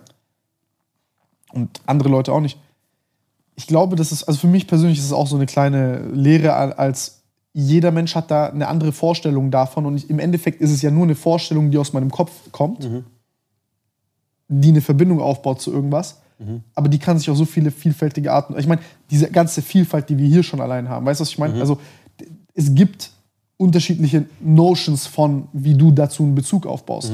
Und ich glaube, dass wenn du, ich sag mal, wie so ein Faden, stell dir vor, jeder Mensch und, oder je- jede, jede Existenz im Universum baut einen Faden nach oben. Erst das vervollfältigt, ver, also ver, vervollständigt das Puzzlestück von Gott. Weißt du, was ich meine? Und ich kann nur ein Puzzlestück nach oben projizieren. Und deswegen werde ich nie alles sehen. Weil ich auch nicht alleine recht habe. wir werden auch nicht, solange wir in dieser Dimension hier sind, jemals Gott zu 100% begreifen können. Also, weißt du, ich meine? Also du, ich glaube, es geht auch nicht in unser Gehirn rein. Also genauso wie du dir nicht vorstellen kannst, was Unendlichkeit ist. Das ist dasselbe. Also, Und das war schön, das war auch mit diesem Gott- Gott-Experience, ist das, das war, ich habe quasi Unendlichkeit angefasst. Das war das, was ich dir vorhin gesagt habe, mit so, dass du ein Einheitsgefühl hast mit allem und mit allem verbunden bist und du quasi nicht mehr, also die Grenzen deines Körpers nicht mehr kennst und so. Ähm, das ist schon verrückt. Und das, dass das miteinander zusammenhängt, dieses Gefühl, schon was Verrücktes. ja, ja. Es gibt ja Leute, die sagen, ich glaube ans Universum, ans Kosmische und bin spirituell, glaube aber nicht an Gott. Und ich will nur sagen, am Ende des Tages, egal mit wem ich gesprochen habe, diese Erfahrungen waren fast immer so, wie sie beschrieben werden, fast immer dieselben. Und das ist schon was Interessantes. Also es ist ja irgendwo eine Gemeinsamkeit, obwohl Ja. es so unterschiedlich ist und die Erklärungen, die wir dahinter haben. Aber eigentlich ist dieselbe Erfahrung. Was ich immer voll interessieren will, also das kenne ich auch voll krass von mir. Ähm, so dieses, wo du gemeint hast, dass man zum Beispiel das Geld anbetet anstatt Gott. Also dass das praktisch das ist, worauf du deinen Fokus legst und dann dafür praktisch lebst. So und ähm, also das habe ich bei voll vielen Sachen bei mir gemerkt. Und das ist auch immer sowas, was ich merke, wenn ich jetzt äh, irgendwie mit Jesus rede, dass ich merke, dass er mir, oder dass, dass ich dann auf einmal so dieses Bewusstsein dafür kriege, ich bin gerade wieder auf so einem Weg praktisch, dass ich auf einmal das halt zu meinem Gott mache. Also dass ich jetzt merke, okay, das ist jetzt nicht mehr, ähm, nicht mehr Gott, der im Mittelpunkt steht, sondern es ist jetzt eben das Geld so und darauf lebe ich so hin. Aber wie, oder was sind für dich so, was, was ist der Weg, das zu vermeiden oder davon wieder wegzukommen? Mit dem Geld meinst du? Nee, ja, oder wenn du jetzt sagst, du, ähm, also ich glaube auch, dass es so zwei, also dass wir uns schon entscheiden können in dem Leben. Ähm, also Gesundheit. Danke. Dass nicht unbedingt alles, die Kette ist sozusagen, die dann das Gute ist. Also du kannst ja alles Mögliche machen, du kannst auch ganz viel Scheiß machen. Also ich glaube, als Mensch hast du ja freien Willen, kannst du entscheiden, so was du machst. Aber ähm, dass du praktisch den, den richtigen Weg nimmst, also dann zum Beispiel wieder dich darauf zu konzentrieren, nicht das Geld an erste Stelle zu stellen, sondern das Richtige zu machen. Hast du da für dich einen Weg oder ist es für dich auch so, dass, dass du sagst, du meditierst und betest? Oder? Ähm, das ist ein sehr guter Punkt. Weil das ist so das, was ich bei mir so voll stark merke. Jetzt auch, so als Philipp krank war, ähm, muss ich ganz ehrlich sagen, habe ich ganz, ganz viel Zeit mit, äh, mit Gott verbracht und habe auch ein, ganz, also war mein Glaube so ganz stark einfach, weil ich auch eine Erwartungshaltung von Gott sozusagen hatte. Weißt du, dann hast du jeden Morgen natürlich direkt was, wo du sagst, ey, damit gehe ich zu Gott und da rede ich mit ihm drüber und du brauchst auch diese Kraft irgendwie. Und ich merke trotzdem, wenn du aus so einer Krise rauskommst, dass du schnell wieder dahin kommst, ähm, dass du, dass die anderen Dinge im Leben wichtiger werden. Oder so, wie du es gesagt hast, du so anfängst zum Beispiel Geld anzubieten oder was weiß ich, ja. Und ähm, ich glaube, ja, aber was ich halt voll wichtig finde, ist dann wieder da zurückzukommen. So, ich glaube nicht, dass Gott dich dafür verurteilt, wenn du mal ähm, irgendwie so vom Weg abgekommen bist. Aber Nein. was ist für dich der, der, der Weg, dahin zu kommen, sozusagen? Ich glaube, ich habe dir zwei Antworten drauf. Die erste Antwort ist, ist erstmal eine verdammt gute Frage, weil ich, also wissen tue ich es auch nicht, aber ich kann vielleicht, ich denke jetzt, während ich erkläre gleichzeitig. Ähm, das erste, was mir aufgefallen ist, ist dieses an, an Geld glauben und Geld als, ähm, als oberste Instanz quasi zu sehen. Ich, wir vereinfachen das gerade, aber ne, um es quasi an, anfassbar zu machen, ist, ich glaube, dass Leute sich immer eine Glaubensstruktur aussuchen, die ihre größten derzeitigen Probleme adressiert. Und ich glaube, wenn du Komplexe hast, psychisch den, das ein oder andere Problem hast, was ja jeder Mensch hat, ich auch, ähm, du, ich sag mal, diese kleinen Luxusprobleme, die so unsere Art und Weise des Lebens mit sich bringt und auch, dass wir in so einer, in einem technologisierten Zeitalter leben und uns dann daran noch nicht gewöhnt haben, merkst du ja, Leute haben Angst, also so, ich, was verpasse ich jetzt auf Instagram, was pass- verpasse ich hier, die Lebensgeschwindigkeit ist viel größer und du lebst in einer Ja. Welt, in der es, jeder kann es ja schaffen. Hä, du Versager, wieso hast du es nicht geschafft? Jeder kann es ja heute schaffen mit dem Internet. Hä, guck, der ist doch auch YouTuber geworden oder der ist doch auch Rapper geworden und so. Und dann hast du so eine Reihe an Selbstverstärkern von falschen Vorbildern und sehr ähnliche Probleme, die dann so selbstselektierend eine, so eine Glaubensstruktur bauen. Das Problem ist aber, dass die sehr jung ist. Und dass deren größten Probleme sind, was ziehe ich an, wie teuer ist meine Uhr, wie viel Follower habe ich auf Instagram, wie viel Sex habe ich mit anderen Personen. Ähm, und ich, äh, ne, wie cool bin ich, wie wenig cringe bin ich, äh, wie witzig bin ich. Und ich sag mal, es ist sehr oberflächlich. Ich nenne das mal so eine ästhetische Dimension. Schönheit ist wichtig in unserem Leben. Die Natur ist schön, Menschen können sehr schön sein. Aber im Internet ist es so, dass mir haben zu diesem Format auch Leute gesagt, zwei Stunden hört kein Schwanz zu. Macht doch, also so nach dem Motto, eine schöne Frau macht Bilder von sich selbst und ist ja viel besser heute. Und ich glaube, dass diese Kurzfristigkeit Geld gerade verkörpert. Weil es ist kurzfristig noch nie so einfach gewesen, low-hanging fruit zu verdienen. Es ist sehr einfach heute, Geld zu verdienen. War noch nie so einfach. Und ich glaube, das ist das einfachste und zugänglichste für jeden Menschen. Und wenn du noch nie ein richtig größeres Problem hast, dann ist für dich die ganze Welt in diesem kleinen Horizont erklärbar, lösbar. Und wenn ich reich bin, sind alle meine Probleme weg. Jetzt das Ding aber, dass manche Leute mit dieser Denke bis ins Grab gehen. Weil sie entweder ganz spät so ein Problem haben oder ignorant durchs Leben gehen und sich nur das suchen, was ihr, ihr Glaubenskonstrukt bestätigt. Und ich glaube, dass das der, also kurz gesagt, der Grund ist, wieso du dich für das eine oder das andere entscheidest. Ich war genauso. Ich wollte auch immer mehr, also im Sinne von, ich wollte immer verstehen, was ist Unendlichkeit und ich wollte das Universum erforschen und ich wollte quasi unheilbare Krankheiten heilen und so weiter und so fort. Aber weil ich sehr früh Begegnung damit hatte, dass es so etwas gibt. Hätte ich aber die Begegnung mit diesen Dingen nicht gehabt, hätte es mich nicht interessieren können. Verstehst du, was ich meine? Ja, ja, ja. Und ähm, ich glaube einfach nur, dass wenn Menschen jetzt werden jetzt langsam merken, dass sie durch Geld anbeten in viel größere Probleme kommen. Wir können jetzt über Klimawandel sprechen, wir können jetzt über die Corona-Krise sprechen, wir können über solche Einzelschicksale in Anführungszeichen sprechen, wie du sie hast, wie ich sie hatte, wie äh, viele andere Leute sie hatten und merken, dass sie damit überhaupt nicht weiterkommen. Weil so, du kennst ja dieses selbstverständlich nehmen von ich stehe auf, ich bin Ja, gesund ja. und Ja. so. Und irgendwann ist das Problem so groß, dass du nicht wegkommst davon. Und dann merkst du, okay, das hier ist ein Scheiß. Mach immer dieses Dreieck gerade nur, um das zu so. Ne? Und dann suchst du nach was anderem. Und deswegen ist es immer so schwierig erklärbar, weil das Probleme sind, die wir nicht lösen können. Und wir müssen einen Glauben finden, der uns in eine Richtung bringt, die uns Hoffnung schenkt. Und das ist erstmal sehr komplex. Sehr, sehr komplex. Aber irgendwie haben wir eine Intuition und ein Bauchgefühl, was uns sehr schnell ein Gefühl vermittelt, was richtig ist. Aber das haben wir gestummt. Mhm. Ja, allein so das, also das finde ich auch voll krass, so dieses Gewissen praktisch, was schon Kinder haben. Ja. So du weißt von dir aus, wenn du jetzt jemanden schadest, dass es schlecht ist. Und dann kommen so alte Leute und sagen, hahaha, so habe ich auch gedacht, als du so warst, als ich Ja. so alt war wie du. Und dann denke ich mir so, ist es jetzt, zeigt es, wie dumm ich bin oder wie dumm du bist? Ja, eben, aber ich, also ich glaube, ja genau, und ich glaube, das, aber das wieder zu schärfen sozusagen, das ist dann das, was eigentlich, glaube ich, das, ist, was einen auch, Wir sind als Gesellschaft arrogant geworden und ignorant. Weil wir alles auf Knopfdruck bekommen. Aber die großen Probleme halt noch nicht da sind. Und wenn, oh, das kriege ich nicht aus- auf Knopfdruck, erst dann fängst du an zu denken. Und das ist das Erste. Deine zweite, also das zweite war ja, wie handle ich persönlich das? Ähm, guck mal, ich bin mit, ich habe das gesagt, mit zum Beispiel meiner Mom oder so.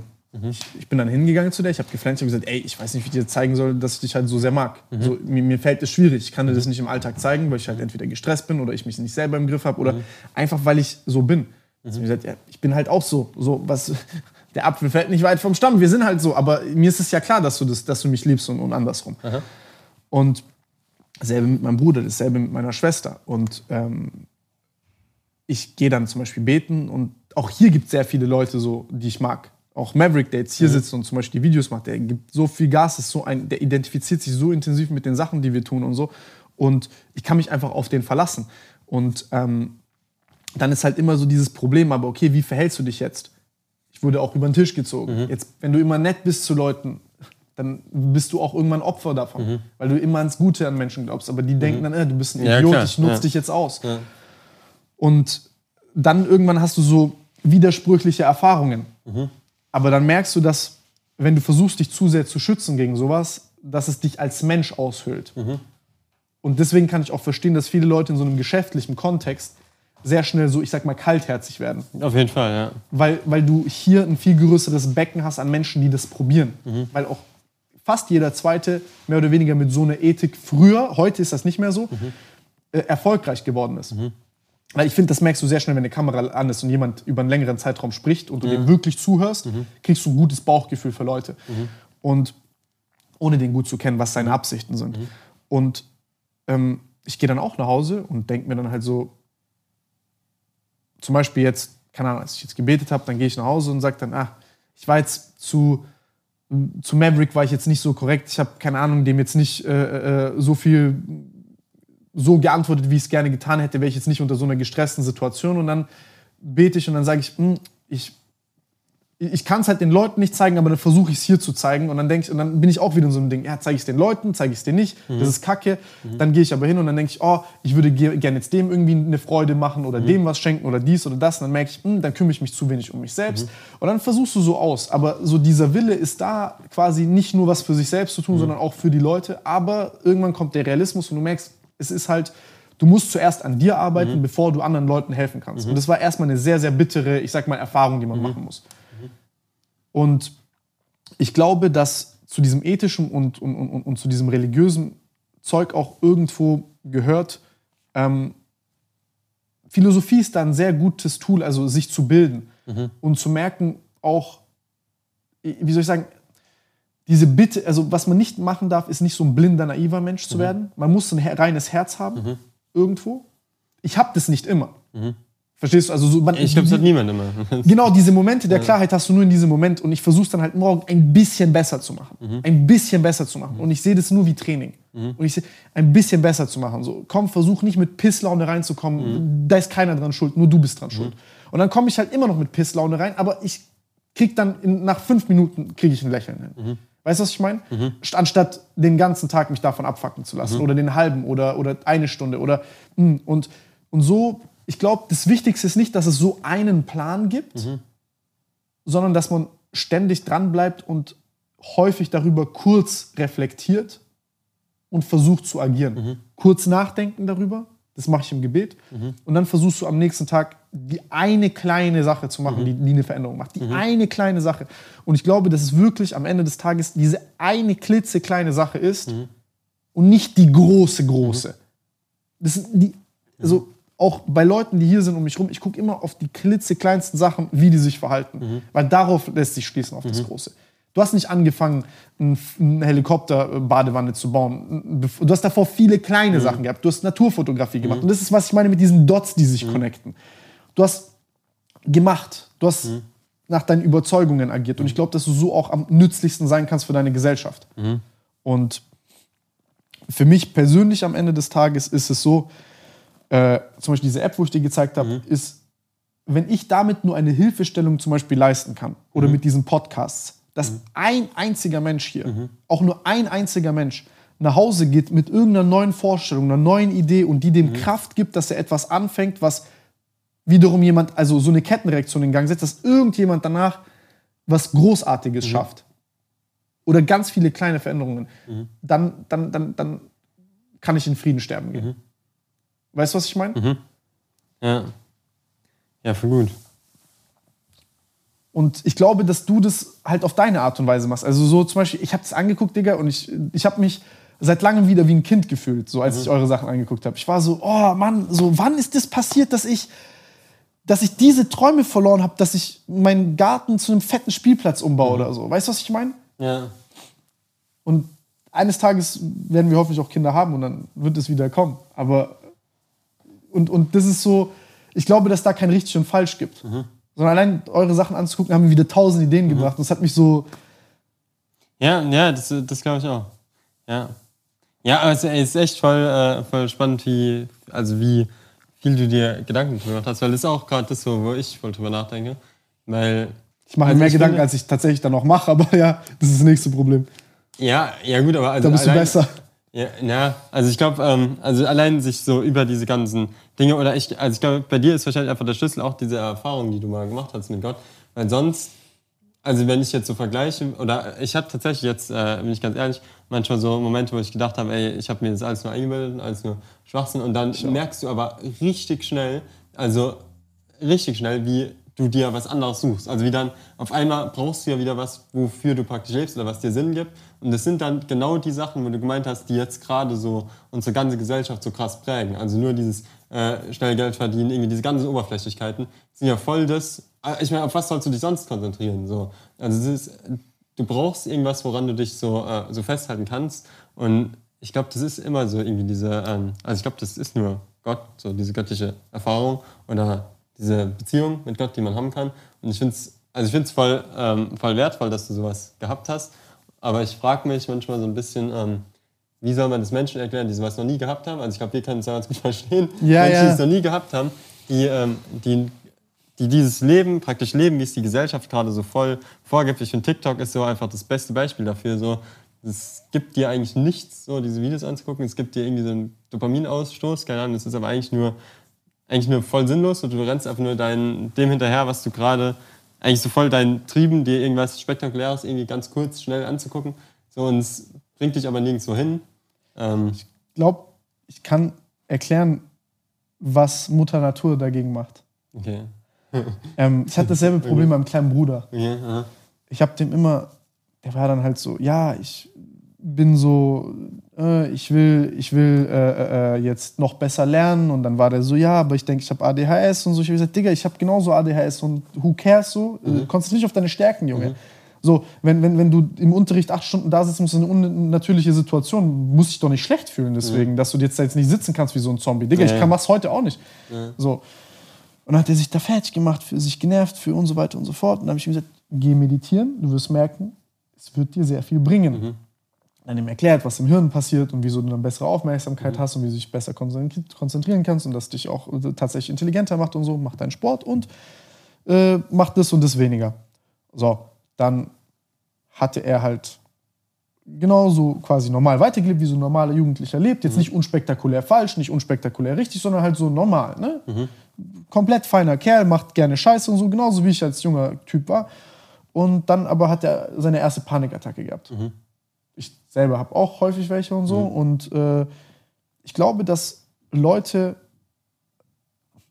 Depressionen werden Rückenschmerzen als erste als Volkskrankheit Nummer 1 bis 2030 ablösen, mhm. weil wir merken, dass diese Lebensumstände, die wir gerade haben, mhm. nicht nur in, ich will gar nicht mit Unnatürlichkeit mhm. argumentieren. Wir sind uns, wir sind anpassungsfähig, mhm. aber ähm, die Art und Weise, wie wir gerade leben, ist geht auch komplett gegen die Art und Weise, wie unser menschlicher Körper aufgebaut ist. Du kannst nicht den ganzen Tag dich nicht bewegen Ja. Und gesund bleiben. Das ist unmöglich. So, fu- also kann ich jetzt wieder zwei Stunden reden darüber. Es, es geht unmöglich. Ich glaube, das weiß jedes Kind, wenn man drüber nachdenkt. Also, So, jetzt ist aber die Situation, dass wir anfangen, uns komplett anders zu verhalten und jetzt kommen Folgekrankheiten daraus. Und das wird uns die Lehre sein. Ja. Und dann wird genau das passieren, was uns passiert ist. Das Schicksal wird kommen. Die böse Art von Schicksal, das böse Art von, das böse Art von Schicksal. Und Leute werden depressiv sein. Siehst du, viel mehr Leute sind depressiv. In unserer Total, Altersgruppe. ja, ja. Wie viele Leute depressiv sind? Sind drei bis viermal mehr als äh, Leute, die 50 sind.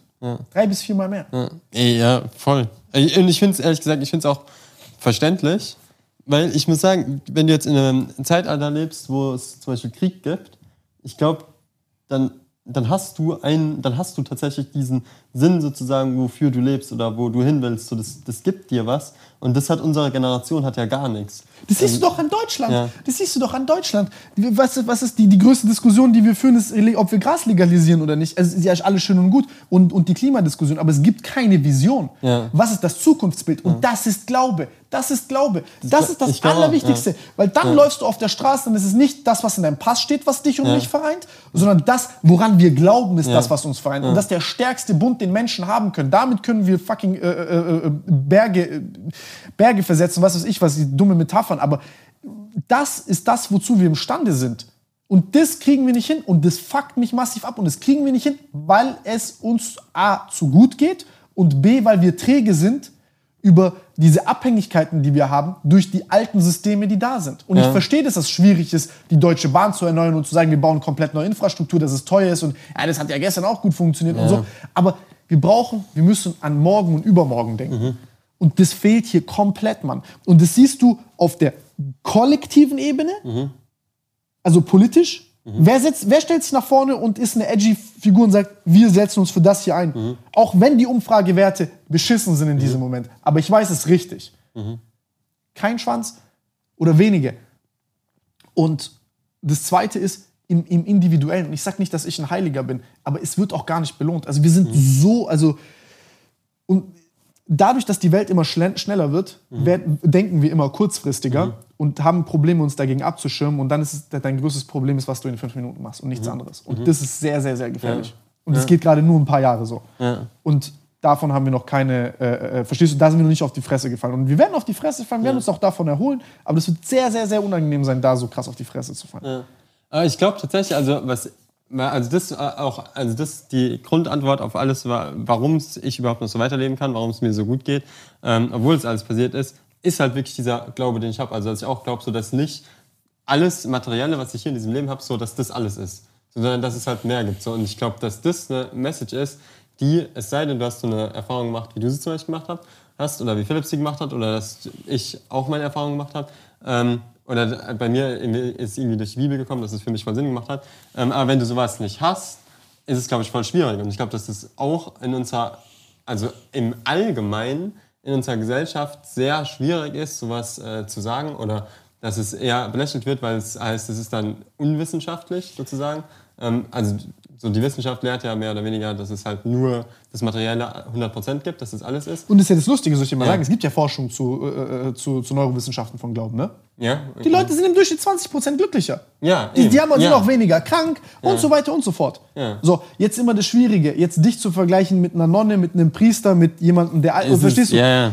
Auch Glaube ist ja eine, ich sag mal, ein System, was sich erneuern kann, entwickeln kann. Meditierst du, betest du, wie betest du? Das kann ich dir jetzt auch fragen. Weißt du, es gibt Leute, die sind am Tischgebet und machen es dort. Ich mache es abends für mich selber alleine und meditiere quasi beim Beten und rede mit Gott. Und dann meditiere ich quasi noch zusätzlich so. Und da gibt es ja viele verschiedene Techniken und Herangehensweisen, wie man das machen kann. Aber auch das wird, kannst du immer mehr optimieren. Und äh, äh, äh, Beten ist ja auch eine Art Training. Am Anfang wusstest du doch auch nicht, als du das erste Mal gebetet hast, wie rede ich jetzt überhaupt? Was, also, also, was mache ich denn jetzt eigentlich? Und irgendwann auf einmal merkst du so, wie, wie du Licht auf deiner Haut spürst und äh, irgendwas den Raum betreten hat und dir zuhört. Und dann bist du so, what the fuck? Und dann ist natürlich das Beten danach einfacher. Aber dann wird es wieder Tage geben, wo es schwieriger ist. Und sorry, dass ich so rumschreie, das ist mir halt einfach so eine Sache, die, we- weißt du, was mich abfuckt, ist, diese Ignoranz, und das ist so eine typisch deutsche Sache manchmal, mhm. und so eine menschliche Sache, ist diese Ignoranz, dieses, oh, ich sehe es nicht, ich verstehe es nicht, oh, so, ja, hahaha, ha, ha. da redet der Johannes, der kleine mhm. Hosenscheiß, der redet jetzt über Gott und Religion und ha, ha, ha. Ja, natürlich, so, dann soll er sich das einreden, dass er, aber das ist so eine persönliche Erfahrung. Ich wünschte, ich könnte jeden Menschen, den ich sehe, wenn ich ihn berühre, ihm ja. dieses Gefühl geben, was ich damals hatte. Ja. Weil es, zum Beispiel hast, die haben es ja untersucht mit zum Beispiel den Pilzen, weil damit kannst du ja induzieren, mhm. sozusagen solche mystischen Erfahrungen nennt mhm. sich das. Kannst du auch neurologisch untersuchen, mhm. das gibt's. Mhm. Also du kannst jemanden in ein MRT tun, mhm. seine Hirn, sein Hirn untersuchen, mhm. also die Durchblutungsmuster, kannst quasi davon ableiten, wenn du in einem Hirnareal mehr Blut hast, dann heißt das, dass da mehr Stoffwechselaktivität ist, weil es gerade kurz davor mehr Energie verbraucht hat. Und dann kannst du wirklich diese Muster erkennen, wie es ist, wenn du so eine mystische Erfahrung mhm. hast. Und es gibt ganze wissenschaftliche Literatur dazu. Mhm. Das ist halt nur hochkomplex. Mhm. Es ist ein Phänomen, was wir nicht verstanden mhm. haben. Aber es ist ein Phänomen, das nicht sichtbar ist. Es ist nicht anfassbar. Ja. Ja. Und da ist es nicht ein Problem von uns, Menschen, die diese Erfahrungen haben, sondern es ist ein Problem der Wissenschaft, die zu erklären. Das glaube ich auch, ja, 100 Prozent. Eben. Und das finde ich voll, also das finde ich deswegen finde ich so äh, stark, dass du es dass so erzählst, dass du auch so was hast, weil ich denke so ein bisschen dieser Lifeline-Kanal, den Philipp gestartet hatte, bei dem würde ich voll gerne so ein bisschen in die Richtung gehen, ähm, nicht gerade über so Dinge zu unterhalten, weil ich es eigentlich voll schade finde, dass man halt so im Allgemeinen, wenn du jetzt in der Schule bist, gehst du schon raus und denkst so, ähm, alles, was mit Gott zu tun hat, ist halt Blödsinn. Das ist halt so alter Scheiß. Ja, genau. Das ist halt damals und das ist alles eingebildet und sonst was. Ich glaube aber 100%, dass Gott existiert. So allein der, also die Wissenschaft wird ja auch so urknall. Ich glaube, das ist eher so, die, der Mensch versucht sich 100% alles zurechtzulegen, damit es am Ende keinen Gott gibt. Und deswegen denkt man so, ey, ich verfolge alles zurück zur Evolution, wie alles entstanden ist. Am Anfang habe ich urknall. Denke ich mir trotzdem so, Digga, aus nichts kann ich etwas werden. So, du musst trotzdem was gehabt haben, denke ich, der also selbst wenn du diese ganze, ganze Theorie kannst du sonst wie weit zurückverfolgen, um zu sagen, das ist alles nur Zufall. Ey, safe ist es kein Zufall. Geh mal, guck dir mal einen Menschen an, wie der aussieht. Ja, also der komplexeste Organismus überhaupt. Guck dir so. die ganze Natur an, guck dir das ganze so. Universum an, wie, wie schön das ist. Zufall. Nein, garantiert nicht. Und selbst wenn es alles Zufall war, am Anfang muss etwas da gewesen sein, was aus nichts etwas gemacht hat. So, und da denke ich mir, selbst das ist für mich schon voll der Grund, sich mal damit. Auch wenn es nur der erste Dominostein ist, der angetippt worden ist, allein, dass dieses Universum sich so organisiert hat, wie genau. es jetzt ist. Ja. Und alles, wie ist dieser erste Grundsatz der Thermodynamik oder so, dass alles immer der Unordnung zustrebt? Äh, das ist doch.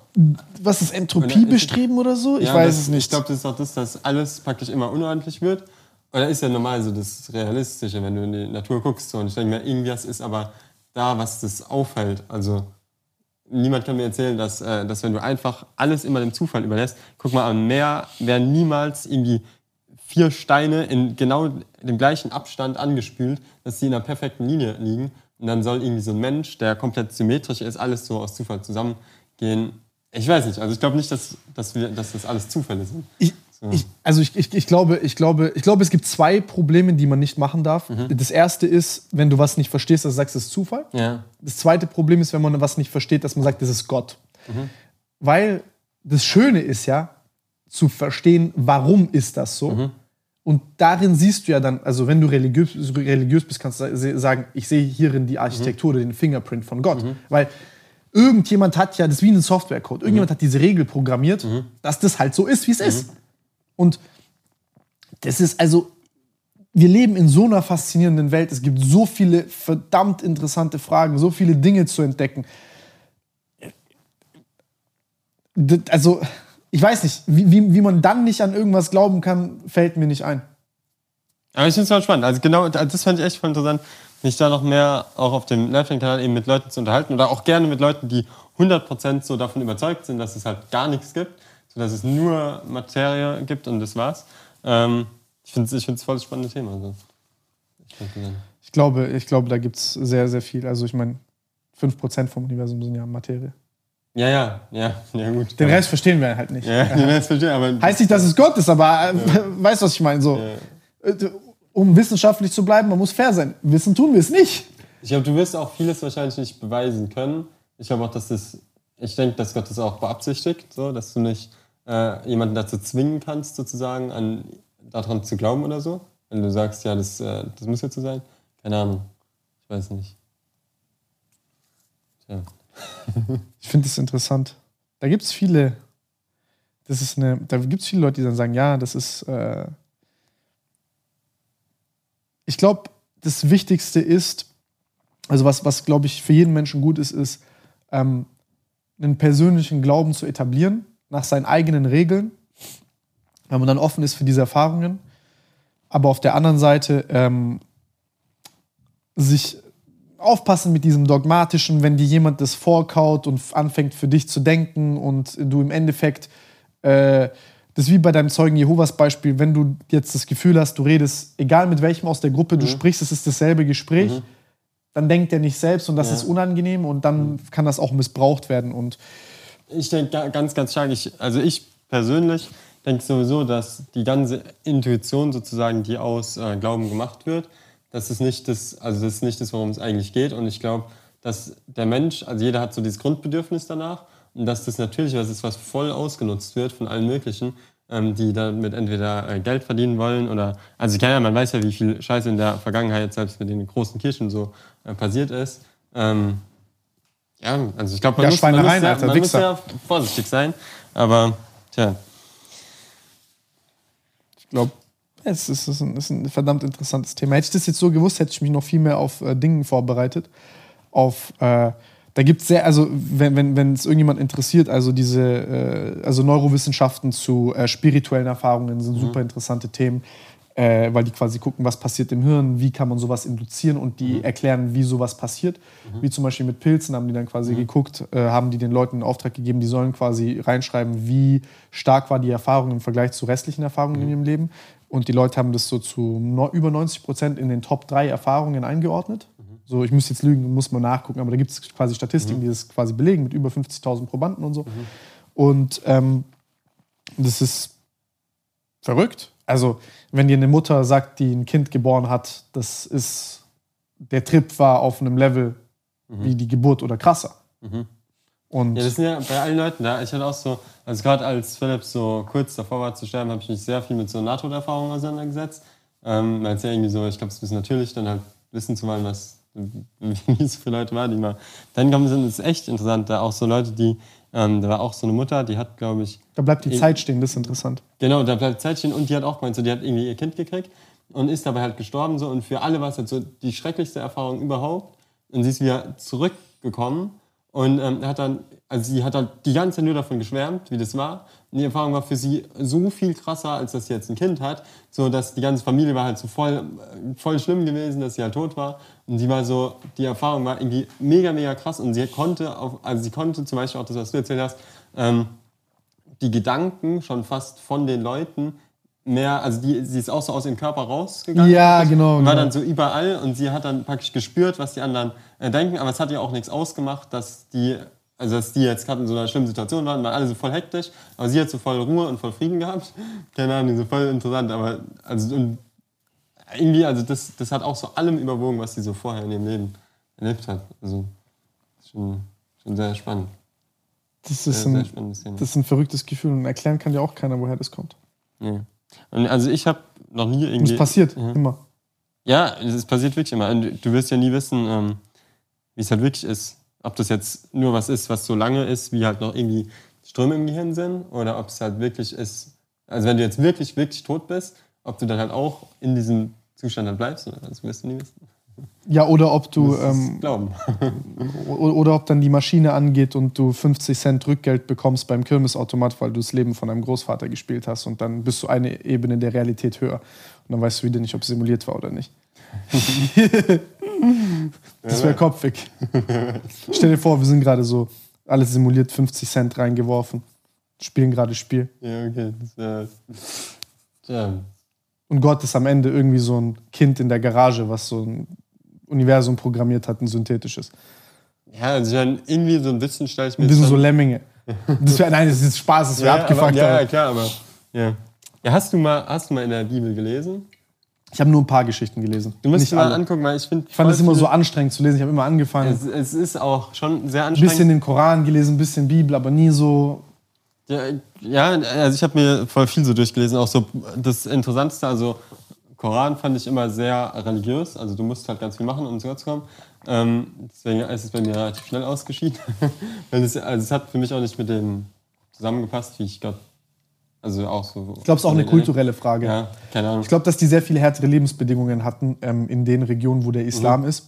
Wenn du irgendwo in Wüsten bist, wo du Auge um Auge, Zahn um Zahn fast Ja. mit deinem Bruder schon um Wasser kämpfen musst, dann, dann brauchst du auch eine äh, heftigere Struktur. 100 Prozent auch das Alte Testament so in der Bibel ist ja auch sehr so hart und so. Buddhismus fand ich ja schon eher interessanter.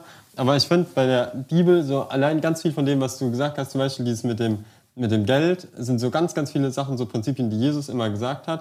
Zum Beispiel alleine, das finde ich eigentlich so das Faszinierendste, eins der faszinierenden Sachen, die er gesagt hat, ist so, dass man sich nicht um den morgigen Tag sorgen soll, sondern der morgige Tag wird für das Seine sorgen.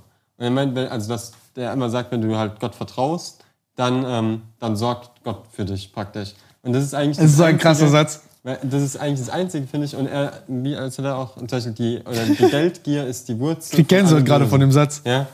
Ja Also von dem davor. Also von dem, ja. Weil, und wenn du, wenn du dir, wenn du das wirklich beherzigst, also angenommen, du glaubst es wirklich, dass Gott halt der ist, der für dich sorgt, so da, das war für mich das Einzige, wie ich dann loslassen kann von, ähm, von so Gedanken zum Beispiel, dass du dir halt Sorgen machst um Geld. So bei uns zum Beispiel, also wir waren fast pleite, als jetzt äh, als Philipp, äh, als es so ihm so schlecht ging, so, wir haben uns um nichts gekümmert, so kooperationmäßig. Wir waren halt also, also wirklich komplett pleite. Und ähm, dann hatte ich jetzt mir halt schon so viele Geldsorgen gemacht. Und dann kommst du aber ganz schnell wieder in dieses Muster, dass du halt praktisch Geld anbetest, weißt du? Und ich finde diese, diese Aussagen, die Jesus da so gemacht hat, die fand ich immer so voll faszinierend, weil wenn du halt wirklich, also ich glaube halt wirklich, dass Jesus praktisch, wenn du dieses Computerspiel dir vorstellst, dass er praktisch die Person war, die Gott halt genommen hat und dann er selber war, der diese Person gesteuert hat. Weißt du, wie ich meine? So, also dass Gott kann nicht selber ins Computerspiel gehen, aber er hat halt eine Person gemacht, die er 100% gesteuert hat. So. Und alles, was Ein er NPC. gesagt hat, genau, und alles, was er sagt, ist so das, was Gott sagt. Also sagt er auch immer so, der sagt immer so komische Sachen, wo du denkst, hä, wie soll man das jetzt so verstehen? So, er sagt, also Gott ist ja ein Vater, das heißt, er sagt ähm, zu seinen Jüngern so, äh, ähm, äh, was sagt er? Irgendwie, dass, dass sie den Vater sehen müssen. So, und dann sagen die Jünger, so, ja, für uns ist schon genug, wenn du uns den Vater zeigst, zeig uns jetzt, wo der ist. Und dann sagt er, wer, wer mich sieht, der hat den Vater gesehen. Oder wer meine Worte hört, der hat die Worte meines Vaters gehört und nicht ich rede, sondern der, der mich gesandt hat, der redet durch mich. Und ich denke mir so, also die Leute damals wollten ihn dafür da halt umbringen, weil die gesagt haben, hier voll Gottesläster. Aber wenn es halt wirklich stimmt, so, ich finde voll viele von diesen Sachen sind die, die so mein Leben so voll verändert haben, weil da so das aufgeschrieben ist, so diese Prinzipien, die eben keine, keine Regeln sind. Also vorher im Alten Testament sind alles so Regeln, wo du so merkst, so funktioniert es nicht. Und da sind so alle Gesetze, wie du halt gut leben kannst. Und du musst es alles Und dann halten. wurde es reformiert. Genau, und Jesus zeigt so, ey, du kannst die Gesetze von dir aus kannst du nicht halten, sondern Gott muss so durch dich praktisch dein Herz verändern, dass du halt diese Nächstenliebe, dass du lieben kannst. Aber du wirst nur dadurch lieben können, dass du verstehst, wie sehr Gott dich liebt. Also dafür ist er halt gestorben, um dir zu zeigen, er, wie krass er dich liebt. Und ähm, ja, also ich, ich finde es voll faszinierend. So musst du, musst du dir mal durchlesen. Also die Ich werde das, ich werde das, ich, ich werde das, äh, das steht doch immer auf meiner Liste, aber ich bin immer so, oh Bruder. Aber jetzt- guck, wenn, ja, ja, du, wenn du an, vorne anfängst, ist es mega anstrengend. Also das Alte Testament. Kennst, weißt du, wie die Bibel aufgebaut ist? äh, ungefähr. Also erst das Alte Testament, dann das Neue Testament. Und ich würde im Das Johannesevangelium, das kannst du gut merken, das ist immer Johannes, Ähm, da, wenn du das liest, das fand ich, ist so noch ganz gut zu verstehen. Viele Sachen, von, die Jesus sagt, sind, wirken erst sehr komisch, aber zum Beispiel dieses, dass der morgige Tag für das Seine sorgen wird und so Sachen. Aber wenn du, also bei mir ist auch voll krass, wenn ich so Sätze nehme und dann bete und Gott so fragt, wie meinst du das so, dass er mir dann halt auch irgendwie so den Erklärt. Verstand dafür öffnet. Genau. Ja, krass. Und dann verstehe ich so, ah krass, warte, bei was dann? Ah, da gab es so voll viele Sätze, die ich nie verstanden habe, wo ich so gedacht habe, ja, voll der Schwachsinn, was er da sagt. Und dann, ähm, ja zum Beispiel, ach, das sind so Sachen, wo er zum Beispiel sagt, ähm, damals gab es halt so diese Gesetze alle, so wenn du jemanden tötest, dann kriegst du das und das, wenn du stiehlst, kriegst du die Strafe, wenn du die Strafe kriegst. Und ähm, er sagt dann so, dass es genauso schlimm ist, ähm, wenn du in deinen Gedanken deinen äh, Bruder, oder nee, er sagt einmal zum Beispiel, wenn du, er ist so, wenn du äh, fremd gehst, ist halt schlimm, kriegst du die Strafe. Und er sagt halt, wenn du das in Gedanken machst, ist schon das Gleiche. Also das, wenn du es in Gedanken schon machst, ist, hast du die gleiche Strafe schon verdient. Oder wenn du deinen jemand anders verfluchst oder beleidigst, so dann ist es schon die gleiche Strafe eigentlich, wie wenn du jemanden umbringst. Und damit zeigt er eigentlich so, ich habe immer gedacht, hä, macht ja gar keinen Sinn. Aber irgendwie macht das jetzt für mich mega krass Sinn, dass er so zeigt, ey, wenn du zum Beispiel jetzt im Nationalsozialismus gelebt hättest, ich glaube, diese negative Energie, die du als Person halt hast, hätte unter den Umständen wahrscheinlich dazu geführt, dass du die Person, die du jetzt nur beleidigst, eventuell, wenn es Dass du selber zu der wirst. Nee, nee, oder du hättest die dann halt umgebracht, wenn die, wenn die Situation so gewesen wäre. Also die Leute damals waren auch nicht besser als wir heutzutage, weißt du? Also wenn du jetzt eine Waffe hättest und die Person beleidigt dich und du bist dann in der Situation, dass du denkst, das ist jetzt ein minderwertiger Mensch, keine Ahnung, hättest du es vielleicht auch gemacht. Und Jesus zeigt so eigentlich, ähm, ja, keine Ahnung. Also ich Das ist immer Denken, Worte, Handeln. Das, Genau, das ist, ja. so, so fängt es an. Ja. Also da gibt es voll so viele Sachen. Die, ja, ja. Aber das ist voll spannend. das, ich, muss, ich muss mir das echt reinziehen. Das ist. Da gibt es auch ein paar so, so Zitate und Abschnitte und so, die man dann gelesen hat, die übel interessant sind. Aber ich finde, was jetzt die Bibel und die, die, die, also Religion an sich, das ganze Alte davon lernen kann zu der Zeit von heute, wenn wir jetzt diese, dieses Geld anbeten und diese modernen Lebensumstände sehen und diese traditionellen, dann glaube ich, dass wenn sich Traditionen brauchen, so wie das Alte Testament zum Neuen Testament, so wie damals Aufklärung war, Renaissance und Co., ähm, dass du, dass man wie so eine zweite, wie eine Mo Modernisierung dessen braucht. Weil es ist für Leute dann schon schwierig, so eine Geschichte quasi mit alten Lebensumständen auch zu verstehen. Und ich glaube, das Wichtigste Ja, ist ja auch massenzugänglich Ja, zu machen. Ne? Weil ähm, ich habe mit Lesen nicht so ein großes Problem, aber ich muss auch sagen, für mich dann auch, sage ich so, oh, jetzt eigentlich will ich es tun, wenn ich die Zeit anhalten könnte, würde ich die Bibel gerne lesen, aber dann denke ich mir auch so, auch ist ein fetter Schinken. Alter. Und dann denke ich mir so, ey, da geht es sehr vielen anderen Leuten auch so, und so keep it real. Und dann denke ich mir, okay, wie kriegt man das erneuert, ohne den Sinn zu entfremden, ohne irgendwas, ne? aber so die wichtigsten Punkte den Leuten mitzugeben, weil dann kannst du auch weiterlesen und das Kompliziertere verstehst dann auch noch mal besser. Und äh, da kann man jetzt auch sagen, ja, oh Gott, das ist Gottes Werk, das darf man nicht anfassen und so. Dann denke ich mir so, Hm, Ich, ich glaube auch nicht, dass so der Sinn von der Bibel ist, dass du, also das sind ja im Alten Testament haben sie ganz viele Geschichten, wie Gott irgendwie krasse Sachen macht. Also wie Leute, ach keine Ahnung, irgendwie von irgendwelchen Feinden halt bedrängt werden und dann rettet Gott die und keine Ahnung. Also wirklich halt so ganz abgespacede Wunder, die er so macht.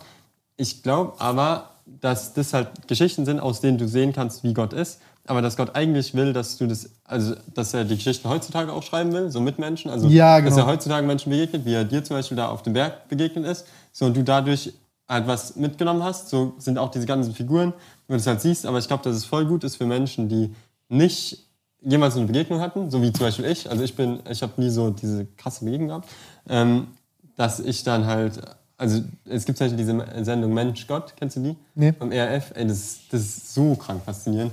Ähm, das ist so ein, äh, mittlerweile kennen wir ja auch ganz gut. Der Moderator, das sind immer so Begegnungen zwischen Himmel und Erde. Und das sind echt abgespaced Sachen. Die Leute erzählen auch so Sachen, wo du sagen kannst, also auch so, wo die in die, von der Zukunft irgendwas vorausgesagt kriegen. Krass. Oder, keine Ahnung. Muss ich mal angucken. Und ich finde, wenn du dir sowas anschaust, ähm, da siehst du so, Gott schreibt die Geschichten, die er in der Bibel geschrieben hat, so schreibt er heute mit Leuten weiter. So, und das, also ich glaube, das ist auch diese Art, wie Gott das modernisiert, weißt du? Ja, ja, ja. Weil die Geschichten gibt es ja noch. Aber keiner traut sich, weil wenn jetzt jemand, also immer Nee, wenn ich eben, das höre, dann ist so, oh, das darfst du nicht machen, da Genau. lynchen die dich für und das darf man überhaupt nicht anfassen, man darf es gar nicht thematisieren und so. Dann denke ich mir so, ja, aber es ist doch wertvoll, Ja, du musst ja nicht die Geschichten ändern, die da stehen, aber ich glaube, es gibt halt tausend Geschichten. wie einen Kinofilm dazu zu machen. Hört sich jetzt vielleicht ein bisschen komisch an und so, Mhm. weil, aber dann macht man es halt äh, Non-Profit-mäßig Mhm. oder so. Muss man jetzt, also ich finde es auch nicht schlimm, damit Geld zu verdienen, wenn das einer Meinst macht, du aber es soll mit jeder machen. können. biblischen Geschichten, oder? Zum Beispiel, whatever. Irgend Ken- Kennst du die, The Chosen? nee? Musst du mal angucken. Da gibt es jetzt so einen, der hat, der hat auch eine, ähm, der hat auch eine sehr interessante Geschichte, wie er es gemacht hat. Ähm, der hat auch so eine krasse Begegnung dann mit Gott gehabt und hat seitdem alles so, also ja, egal, der wollte erst wollte er was für Gott praktisch machen, wollte so einen Film produzieren, aber von sich heraus. Also er hat gedacht, er muss das machen und wollte Gott was beweisen irgendwie so und ist alles komplett Bach runtergegangen und dann irgendwann war er so an dem Punkt, wo er gesagt hat, ähm, er macht halt gar nichts mehr und dann hat er ähm, Nee, also er hat gesagt, er macht jetzt von sich aus halt gar nichts mehr. Er macht jetzt das, was Leute ihn so fragen, so wo er halt so dieses Gefühl hat, was du auch meinst, dass du manchmal weißt einfach, das ist jetzt das Richtige. Wenn irgendjemand gefragt, mach mal für eine Gemeinde irgendwie so einen Film für Weihnachten, keine Ahnung, so der war ein krasser Regisseur. Und daraus ist dann am Ende die größte ähm, Crowdfunding-Dings weltweit geworden. Also es ist bis heute das größte Crowdfunding-Projekt jemals. Und der hat die, das, also Jesus praktisch die Rolle von Jesus verfilmt, aber nicht nur diese alten Geschichten, sondern das ganze Umfeld von ihm hat er ähm, also schon sehr dazu erfunden. Also du siehst halt so, wie die Leute leben. Und dann mit vielen Sachen kannst du halt nichts anfangen. Aber dass du also siehst, wo die Leute rauskommen und dann kommt halt so Jesus in die Situation und verändert halt so die, das Denken von den Leuten so auf einmal. So komplett, weißt du, wo die die ganze Zeit so denken, die ma- machen das so und so, alles richtig. Und Jesus kommt halt so und zeigt ihnen so, nee, eigentlich andersrum, weißt du? Das ist voll, voll faszinierend. Also da, das müsst ihr auch mal angucken. Das ist echt sehr spannend. The Chosen heißt The das. Chosen. Das hört sich geil an. Kostenlos einfach. Also weil es Crowdfunding. Geil. Und das, das äh, Prinzip ist, dass er, also dass du immer, wenn du, also du kannst für jemanden anders auch bezahlen, dass er das gucken kann. Und dadurch finanziert sich halt immer so weiter. Also du kannst selber kostenlos gucken und wenn du halt zahlst, dann zahlst du für jemand anders. Ist aber echt sehr, sehr spannend. Das ist, das ist ein sehr cooles Konzept auch. Und das kannst du, also der, die erste Serie, also der, am Anfang finde ich es noch nicht so gut gemacht. Also man merkt, dass es halt low budget ist und, und auch von der Story, aber je mehr man, also je weiter man kommt, desto besser ist es echt. Also so. hat mir in manchen Sachen echt ein bisschen nur die Augen geöffnet. Das ist aber cool. Vor allem sowas halt in, in, in, in hoher Qualität und krass zu machen, wäre heftig. Weil am Ende des Tages ein Buch bringt dir das jetzt halt nicht so rüber wie. Nee. Wir haben ja andere Mitteilungsformen. So. Und wieso nutzen wir die Ja, nicht? eben, wir haben auch mittlerweile irgendwie nicht mehr so die Aufmerksamkeitsspanne, so ein Buch zu lesen. Ja, aber wenn du einen guten Film hast oder eine gute Doku, dann bleibt ja auch mehr kleben, als Genau. wenn du ein Ding liest. Weißt du, was ich meine? Und es ist ja auch häufig die Inspiration, zu sagen, oh, jetzt will ich auch das Buch lesen, weil ich habe ja jetzt schon so, weißt du, ich habe schon Eckpunkte des Verständnisses dafür. Ja. Ja? Nee, ich finde es ich find's echt cool. Also, ich finde es ich find's heftig. Was steht jetzt als nächstes bei euch an? Wie machst du es? Also, wie, wie, wie geht es bei dir eigentlich weiter? Das interessiert mich.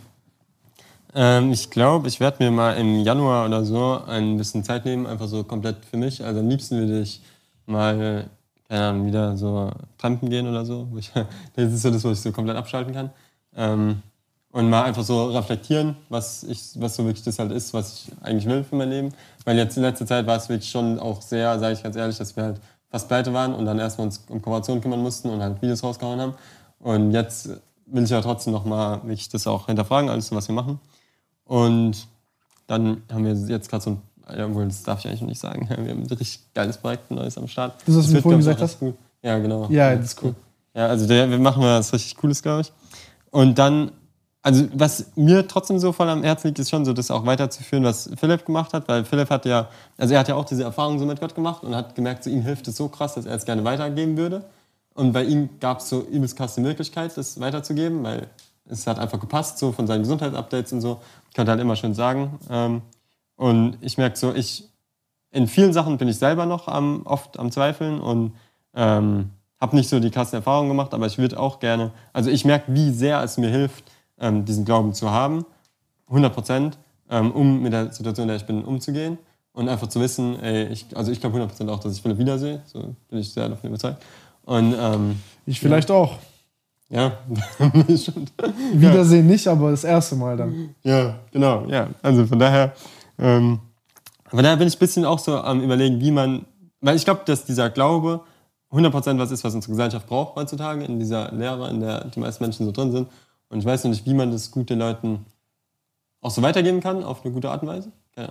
Also meine Idee bisher ist so ein bisschen auf dem Lifeline-Kanal so auch so Interviews zu machen, einfach mit allen möglichen Menschen, die sowas erlebt haben, weil ich glaube, dann ist es nicht mehr ganz so komisch, wenn man sowas erzählt, wenn man so weiß, ey, es gibt voll viele Menschen, die sowas erleben und es ist, es ist eine Realität. Ähm, ja. Also ich kenne auch Leute, die echt, echt krasse Sachen mit Gott so erlebt haben, und du so denkst, ey, da, wenn sowas passiert wäre, das hättest du in den Nachrichten gehört, aber das hörst du nicht. Ich bin auch manchmal so vorsichtig, ich denke mir dann immer so, ah, machen die das jetzt auch ein bisschen wegen Aufmerksamkeit? das ist jetzt ein bisschen krasser als Aber ich will, ich will eigentlich gerne Sachen haben, die du beweisen kannst. Also ich kenne Leute. Aber siehst du, da, da, bin, da sind wir genauso wie das, was wir den Wissenschaftlern vorwerfen, da sind wir selber auch ein bisschen. ja, weißt du, was ich ja, meine? ich, ich werfe dir ja nichts vor, ich finde es verständlich. Ja, ja, eben, eben. Ich war doch, also ich hätte, also bevor ich irgendwie halt auch angefangen habe daran zu glauben, so wäre ich auch aktiv dagegen gewesen. Ich hätte so versucht, es zu ich- Ja, ja, ja, ich auch, ich auch, ich auch. Aber auch jetzt, ich bin da so ein bisschen ausgewogen, beides. Aber ähm, ja, krass. Das heißt, du nimmst ja Januar Zeit. Also ich weiß noch nicht, keine Ahnung, wahrscheinlich kommt ihr irgendwas dazwischen. ja, mal sehen. Aber den, den, also den, den Real Life Guys Kanal machst du, machst du den weiter mit Projekten und mit. Also im Moment so- schon, weil ich merke so, das ist das, was, äh, also was mir voll wichtig ist, auch so Leuten Leute rauszubringen. Eben genau das, dass die halt aufhören, auf TikTok rumzusuchten und mal. Also ich, ich glaube auch, dass dieses ganze schnelle Dopamin, was du kriegst, dadurch, dass du dir was anguckst, und das ist auch ein Problem mit unseren Videos, selbst wenn du dir anguckst, wie Leute was bauen zum Beispiel, befriedigt es dein Bedürfnis, selber was zu machen. Ja, und ja, ja. deswegen machst du es dann eher Weil, weil, du denk, weil du denkst, du hast schon das Beste davon gesehen. Genau. Aber es ist wieder dasselbe wie diese Erfahrung, wie mit dem Religiösen. Mhm. Wenn du jetzt ein Video guckst, wie jemand was baut oder Leute Mhm. Seven vs. Wild schauen und dann das Gefühl aber das selber zu machen, Mhm. ist ein ganz anderes. Das ist was ganz anderes, aber trotzdem hast du dann, also es ist zumindest oft so, glaube ich, dass du es dann eher sogar nicht mehr machst. Weil du so denkst, also du hast es ja schon gesehen und für den Moment befriedigt es dein Gefühl, jetzt rausgegangen zu sein, was gestartet zu haben. Du, du denkst, so du hast dieses 80 Prozent ja schon bekommen von Genau. dem, was, was und du Genau. hast ja jetzt die harte Arbeit gemacht Ja. und ich habe jetzt das Und geguckt. ich glaube, wenn du dann sowas in echt machst, also angeguckt, du guckst jetzt Seven Days Wild und jetzt gehst du wirklich raus, so das dir alles konzentriert anzugucken, so in wenigen Stunden das, was sie über Tage erlebt haben. Jetzt machst du es echt, dann kriegst du dieses Dopamin für einen Fisch gefangen halt viel, viel schwerer, als wenn du es in dem Video siehst. Und deswegen suche ich auch ein bisschen mehr aus nach Möglichkeiten, Leute wirklich aktiv rauszubringen. Ja, ich glaube, Videos sind, können eine Inspiration und Motivation sein, aber es kann auch genau das Gegenteil sein. Von daher, also sind wir an so einer App eben am Arbeiten, wo wir überlegen, wirklich was zu machen, wo Leute praktisch rauskommen will. Was ich auch gerne machen würde, sind so praktisch so Plätze und Hallen, die praktisch sind wie Fitnessstudios für Leute, die keine äh, so Geräte zum Trainieren zu Hause haben, aber wo du halt so, so community-mäßig bauen kannst. Genau, wo du praktisch Werkbänke Das wäre richtig Ja. fett. Das ist, halt da- das ist so voll mein Projekt, wo ich gerne anfangen würde. Dass du echt halt so Werkbänke hast, wo man auch alles machen darf, so mehr oder weniger. Weil, also, keine Ahnung, bei uns, wir haben auch nichts gelernt und es funktioniert irgendwie. Und ja, sowas. Einfach so den Leuten praktische Möglichkeiten geben, rauszugehen und ich glaube, ich glaube, das hilft einem echt. Das äh, hilft nicht nur, sondern das ist krass. Also, das ist auch, glaube ich, so eine Sache, die die Community viel, also ich sag mal, die, die, die, die, die. Wir reden immer so von Community und so, aber auf der Straße ist nochmal was ganz anderes als online. Ja, ja. Online sind wir alle Brüder und bla bla und so, aber auf der Straße so, so Leute zu finden und sowas dann wirklich zu machen zusammen ist. Also ich weiß nicht, wo jetzt jeder andere lebt, aber ich, also ich weiß nicht, ob ich so Leute zusammentrommeln könnte, easy. Also ich finde, wir haben ja jetzt so ein paar Community-Sachen gemacht, so, wo wir die Leute wirklich halt eingeladen haben. Und ich fand es so geil. Also die, Ich meine, als normaler Mensch. Ja, ja, ja, ich weiß, eben als normaler Mensch kannst du, hast du auch nicht so die Möglichkeit, aber ich glaube, wenn wir, also was so meine Motivation ist so ein bisschen, wenn wir jetzt sagen, ey, wir starten so ein Floßbau-Event oder ein Aweiler, was wir geholfen haben, so, das war die geilste Aktion überhaupt, aber das können ja nur wir, sag ich mal, oder halt YouTuber, so, weißt du, weil wir haben die Reichweite. Aber eine Plattform zu schaffen, wo andere Menschen diese Reichweite nutzen können, aber halt selber ein Projekt starten können. Das finde ich schön. Und dann können halt auch so, das sind ja auch vor allem diese, äh, ich sag mal, Tüftler-Persönlichkeiten und Leute, die gerne erfinden, die juckt es ja jetzt nicht in Szene gesetzt zu werden, sondern die wollen nur bauen. Genau. Und die kommen häufig also gar nicht raus. Also so nach dem Motto, die, die, die kriegen dann, die haben dann den Problem, den Kontakt mit den Menschen zu haben, die das halt Genau, auch machen und ja. sich zu verbinden und so. Äh, und ja, fühle ich. Also ich kenne auch so ein paar Leute, die haben dann gar keinen Bock auf Instagram und Co. Die sagen, lass mich in Ruhe, ich will nur meinen Scheiß hier machen. Ja, ist auch verständlich. Also, Ich, ich verstehe es. ich hätte eventuell auch kein Instagram, wenn wir nicht. Ja, wenn es nicht dein Ding wäre, genau.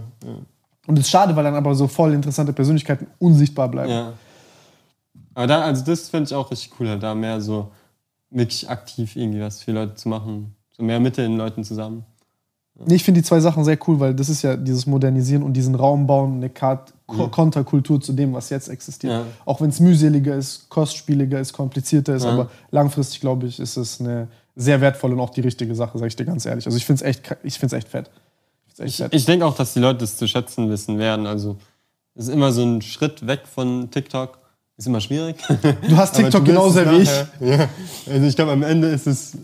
Am Ende weißt du, ich finde selbst, wenn du sowas guckst wie Seven vs. Wild, wo du dich aktiv dazu entscheidest, du schaust es jetzt, so, es ist einfach viel besser als dieses, wenn du immer nur deinen kurzen Moment nachrennst und denkst, so, das gucke ich mir jetzt schnell rein, so gar nicht bewusst zu entscheiden, mache ich das jetzt gerade, weil ich Bock drauf habe oder einfach nur, weil ich so Weil ich nicht langweilig, hinterher- äh, Langeweile haben will. Ja.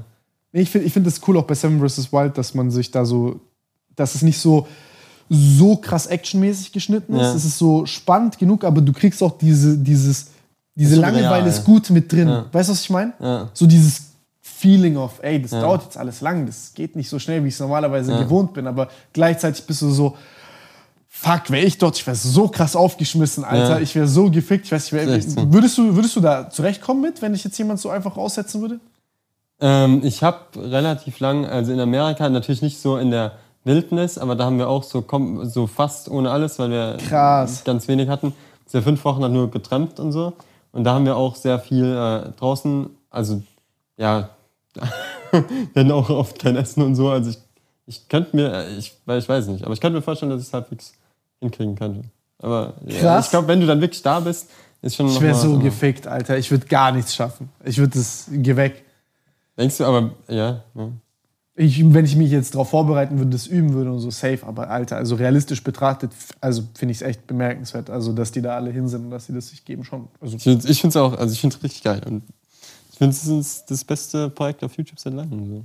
Ja, es ist, ich habe es auf Fritz gesagt, ich finde es echt sehr, sehr cool. Ich finde es also, ich sehr, sehr cool, dass sie das gemacht haben. Und vor allem, dass auch äh, jemand sich endlich traut, so ein Projekt zu machen auf YouTube Ja. und selber dahinter steht und nicht so sagt jetzt, okay, ich gehe jetzt von YouTube diesen einen Schritt nach oben ins Fernsehen, wo mir jemand anders meine Konzepte und Formate Ja. vorschreibt und ich bin das Gesicht für dieses Konzept, aber dafür bin ich im Fernsehen. Ich finde genau diesen Schritt, den Fritz jetzt macht oder den du auch quasi machst mit den Sachen, die ihr macht, äh, das finde ich cooler. Also ich persönlich so. Und deswegen Ja, nee, finde ich. auch voll. Ich hatte auch angeboten, das hier im Fernsehen zu machen, aber ich äh, glaube, muss nett sein. so, das muss ich mich dann rechtfertigen, wenn ich einmal Arschloch sage oder, die- oder Ja. da kommt jemand und sagt mir, was für ein Gespräch mit dir führt. Weißt du, gesagt, ey, bei, äh, bei, den, bei den Sachen, wo wir waren, also wir waren in echt vielen Talkshows und so, oder auch Interviews, ähm, ich weiß nicht, ob ich sagen soll, wer, wer das gemacht hat, nee, aber da, ähm, die haben so viel, wenn ich über, angefangen habe, so über den Glauben zu reden, einfach nur zu sagen, ja, mir hilft es halt voll, so dran zu glauben, dass es Gott gibt, dass der es irgendwie so in der Hand hat, dass ich mit dem reden kann über Sachen, dass er auch Sachen verändern kann und dass, ich glaube, dass ich Philipp wiedersehe, so, das ist schon zu viel, das schneide ich einfach raus und das finde ich, das finde ich nicht geil. Also da denke ich mir auch so, ähm, am Ende, manchmal steht meine Geschichte komplett falsch da, weil ich am Anfang sag, so als das mit Ellie passiert ist, ging es mir mega schlecht, weil da hatte ich noch gar keinen Kontakt zu Gott, irgendwie gar nichts.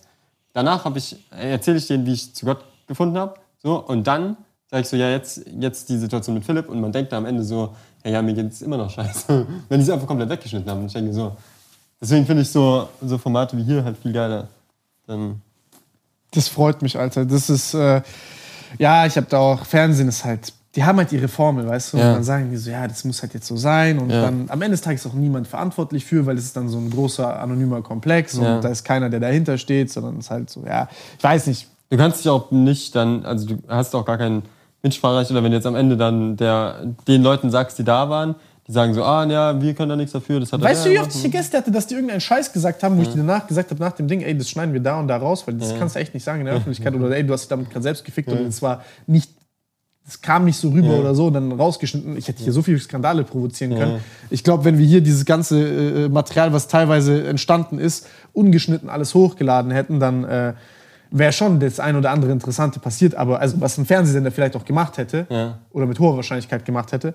Und ähm, ich finde es einfach, keine Ahnung, ich finde es irgendwie nicht, nicht in Ordnung. Also ich finde es halt scheiße. Ja. Aber das Ding ist halt, weil ich stehe halt auch in der Öffentlichkeit. Es wäre auch halt ein Bastard, wenn ich das mache. Oder weißt du, was ich meine? So, Eben. äh, jetzt kann kommen mit, ich bin so ein Ehrenmann, aber es wird auch keiner mehr herkommen. So, du sollst dich ja auch wohlfühlen. weißt du, was ich meine? Wenn ich jetzt komme und dir erzähle, was du hier zu erzählen hast oder so, das wäre auch voll, voll affig, keine Ahnung. Ich finde es auch voll uninteressant, weil am Ende des Tages ist das, das Spannende ist ja der Moment, wo ich mit dir rede oder du mit mir sprichst und wir das halt nicht machen und ganz in die Kamera gucken und sagen jetzt, ey, wir, wir machen das jetzt fürs Internet und ich muss mich jetzt hier noch selber darstellen und bla bla, sondern ich finde, das ist der schönste Moment eigentlich immer im Podcast, wenn du, wenn man so eine Ebene erreicht und sagt, ey, auch wenn die Kamera nicht hier wäre, hätte ich ungefähr so ein Gespräch Ja. gehabt. Ja. Und das finde ich, das finde ich cool. Also ich, Ey, ich persönlich. finde es mega geil, also ich mag das Format voll krass. Das äh, freut mich. Ich, ich, ich bin jetzt gespannt, was du als nächstes baust. Das interessiert mich auch. was als nächstes kommt, Bus bauen. Mal Ähm, sehen, mal sehen. und ansonsten, äh, ich glaube, wir, also wir verlinken natürlich alles unten in der Beschreibung, falls ihr Johannes nicht kennen solltet, aber ich glaube, äh, ja, äh, kennen dich viele Leute. Und dass man freiwillig oder nicht schon das ein oder andere kleine Kunstwerk gesehen hat, was ihr da schon gebaut habt. Allein schon diese U-Boot-Story hat mich richtig gefickt. Also, ja, ich, ich halte das jetzt hier mit meiner Hand zu, aber Ja, das, war was schon im krass. Bruder da drin war. das war schon krass. Ähm, also schon sehr, sehr viel interessante Sachen passiert. Ähm, Zieht euch auf jeden Fall rein. Ich bin gespannt auf, was du an, an Content noch bringst. Äh, verfolg auf jeden Fall beides, wenn du das hinkriegst. Ich weiß, das sind zwei extrem schwierige Aufgaben, aber ich äh, freue mich drauf. nee, es ist, Dankeschön, nee, freut mich schon. Ja. und es ist cool, dass du Eier hast, über diese ganzen Sachen zu sprechen. Also es ist echt bemerkenswert, Alter, wie viel sorry, dass ich das so sage, scheiße, du in deinem Leben gefressen hast und trotzdem hier stehst und lachen kannst. Das ist echt inspirierend. Real Talk. Ja, danke schön. Ja. Also wenn ich mich das nächste Mal Bin- bin scheiße fühle, dann, dann ist echt krass. Das ist wirklich, ähm, ja, weiß nicht. Wenn es noch irgendwas gibt, was du jetzt vielleicht noch sagst, ist dir wichtig loszuwerden oder zu sagen oder ich, keine Ahnung. Ich glaube, alles gut. Ja. Man nicht alles klar. Ich bin auch gerade in so einem, ich denke schon nach, weißt du, was ich meine? Ja. Ich bin schon so am, im anderen Modus. Nee, Freunde, vielen, vielen lieben Dank, dass ihr zugesehen habt bis hierhin. Und falls ihr Fragen habt, schreibt es in die Kommentare. Ich hoffe, wir sehen uns dann bald irgendwann mal wieder, wenn's, äh, wenn du aus im Januar da fertig bist und zurückkommst. Ähm, und vielleicht bauen wir dann auch irgendwann mal was und ich hack mir den Finger ab, weil ich äh, zwei linke Hände habe. Ihr macht es echt mal, komm mal vorbei. Kann nur Playstation spielen, da habe ich gute Fallmotoren. Ah, das ist nicht so schwer. Ja, mal sehen. Ich bin, ich bin da nicht so talentiert. Aber ähm, ja, Freunde, vielen lieben Dank. Ansonsten zieht euch die Sachen rein von Johannes äh, und wir sehen uns beim nächsten Mal und in der Beschreibung ist alles verlinkt. Und ich bin gespannt auf die Kommentare. Vielleicht hat der ein oder andere von euch auch so eine krasse Story zu sharen. Nee, ich lese es immer. Ich finde es immer spannend, die Kommentare da zu lesen, was die Leute dann sagen. Wir sehen uns beim nächsten Mal, Freunde. Macht's gut. Ciao. Ciao.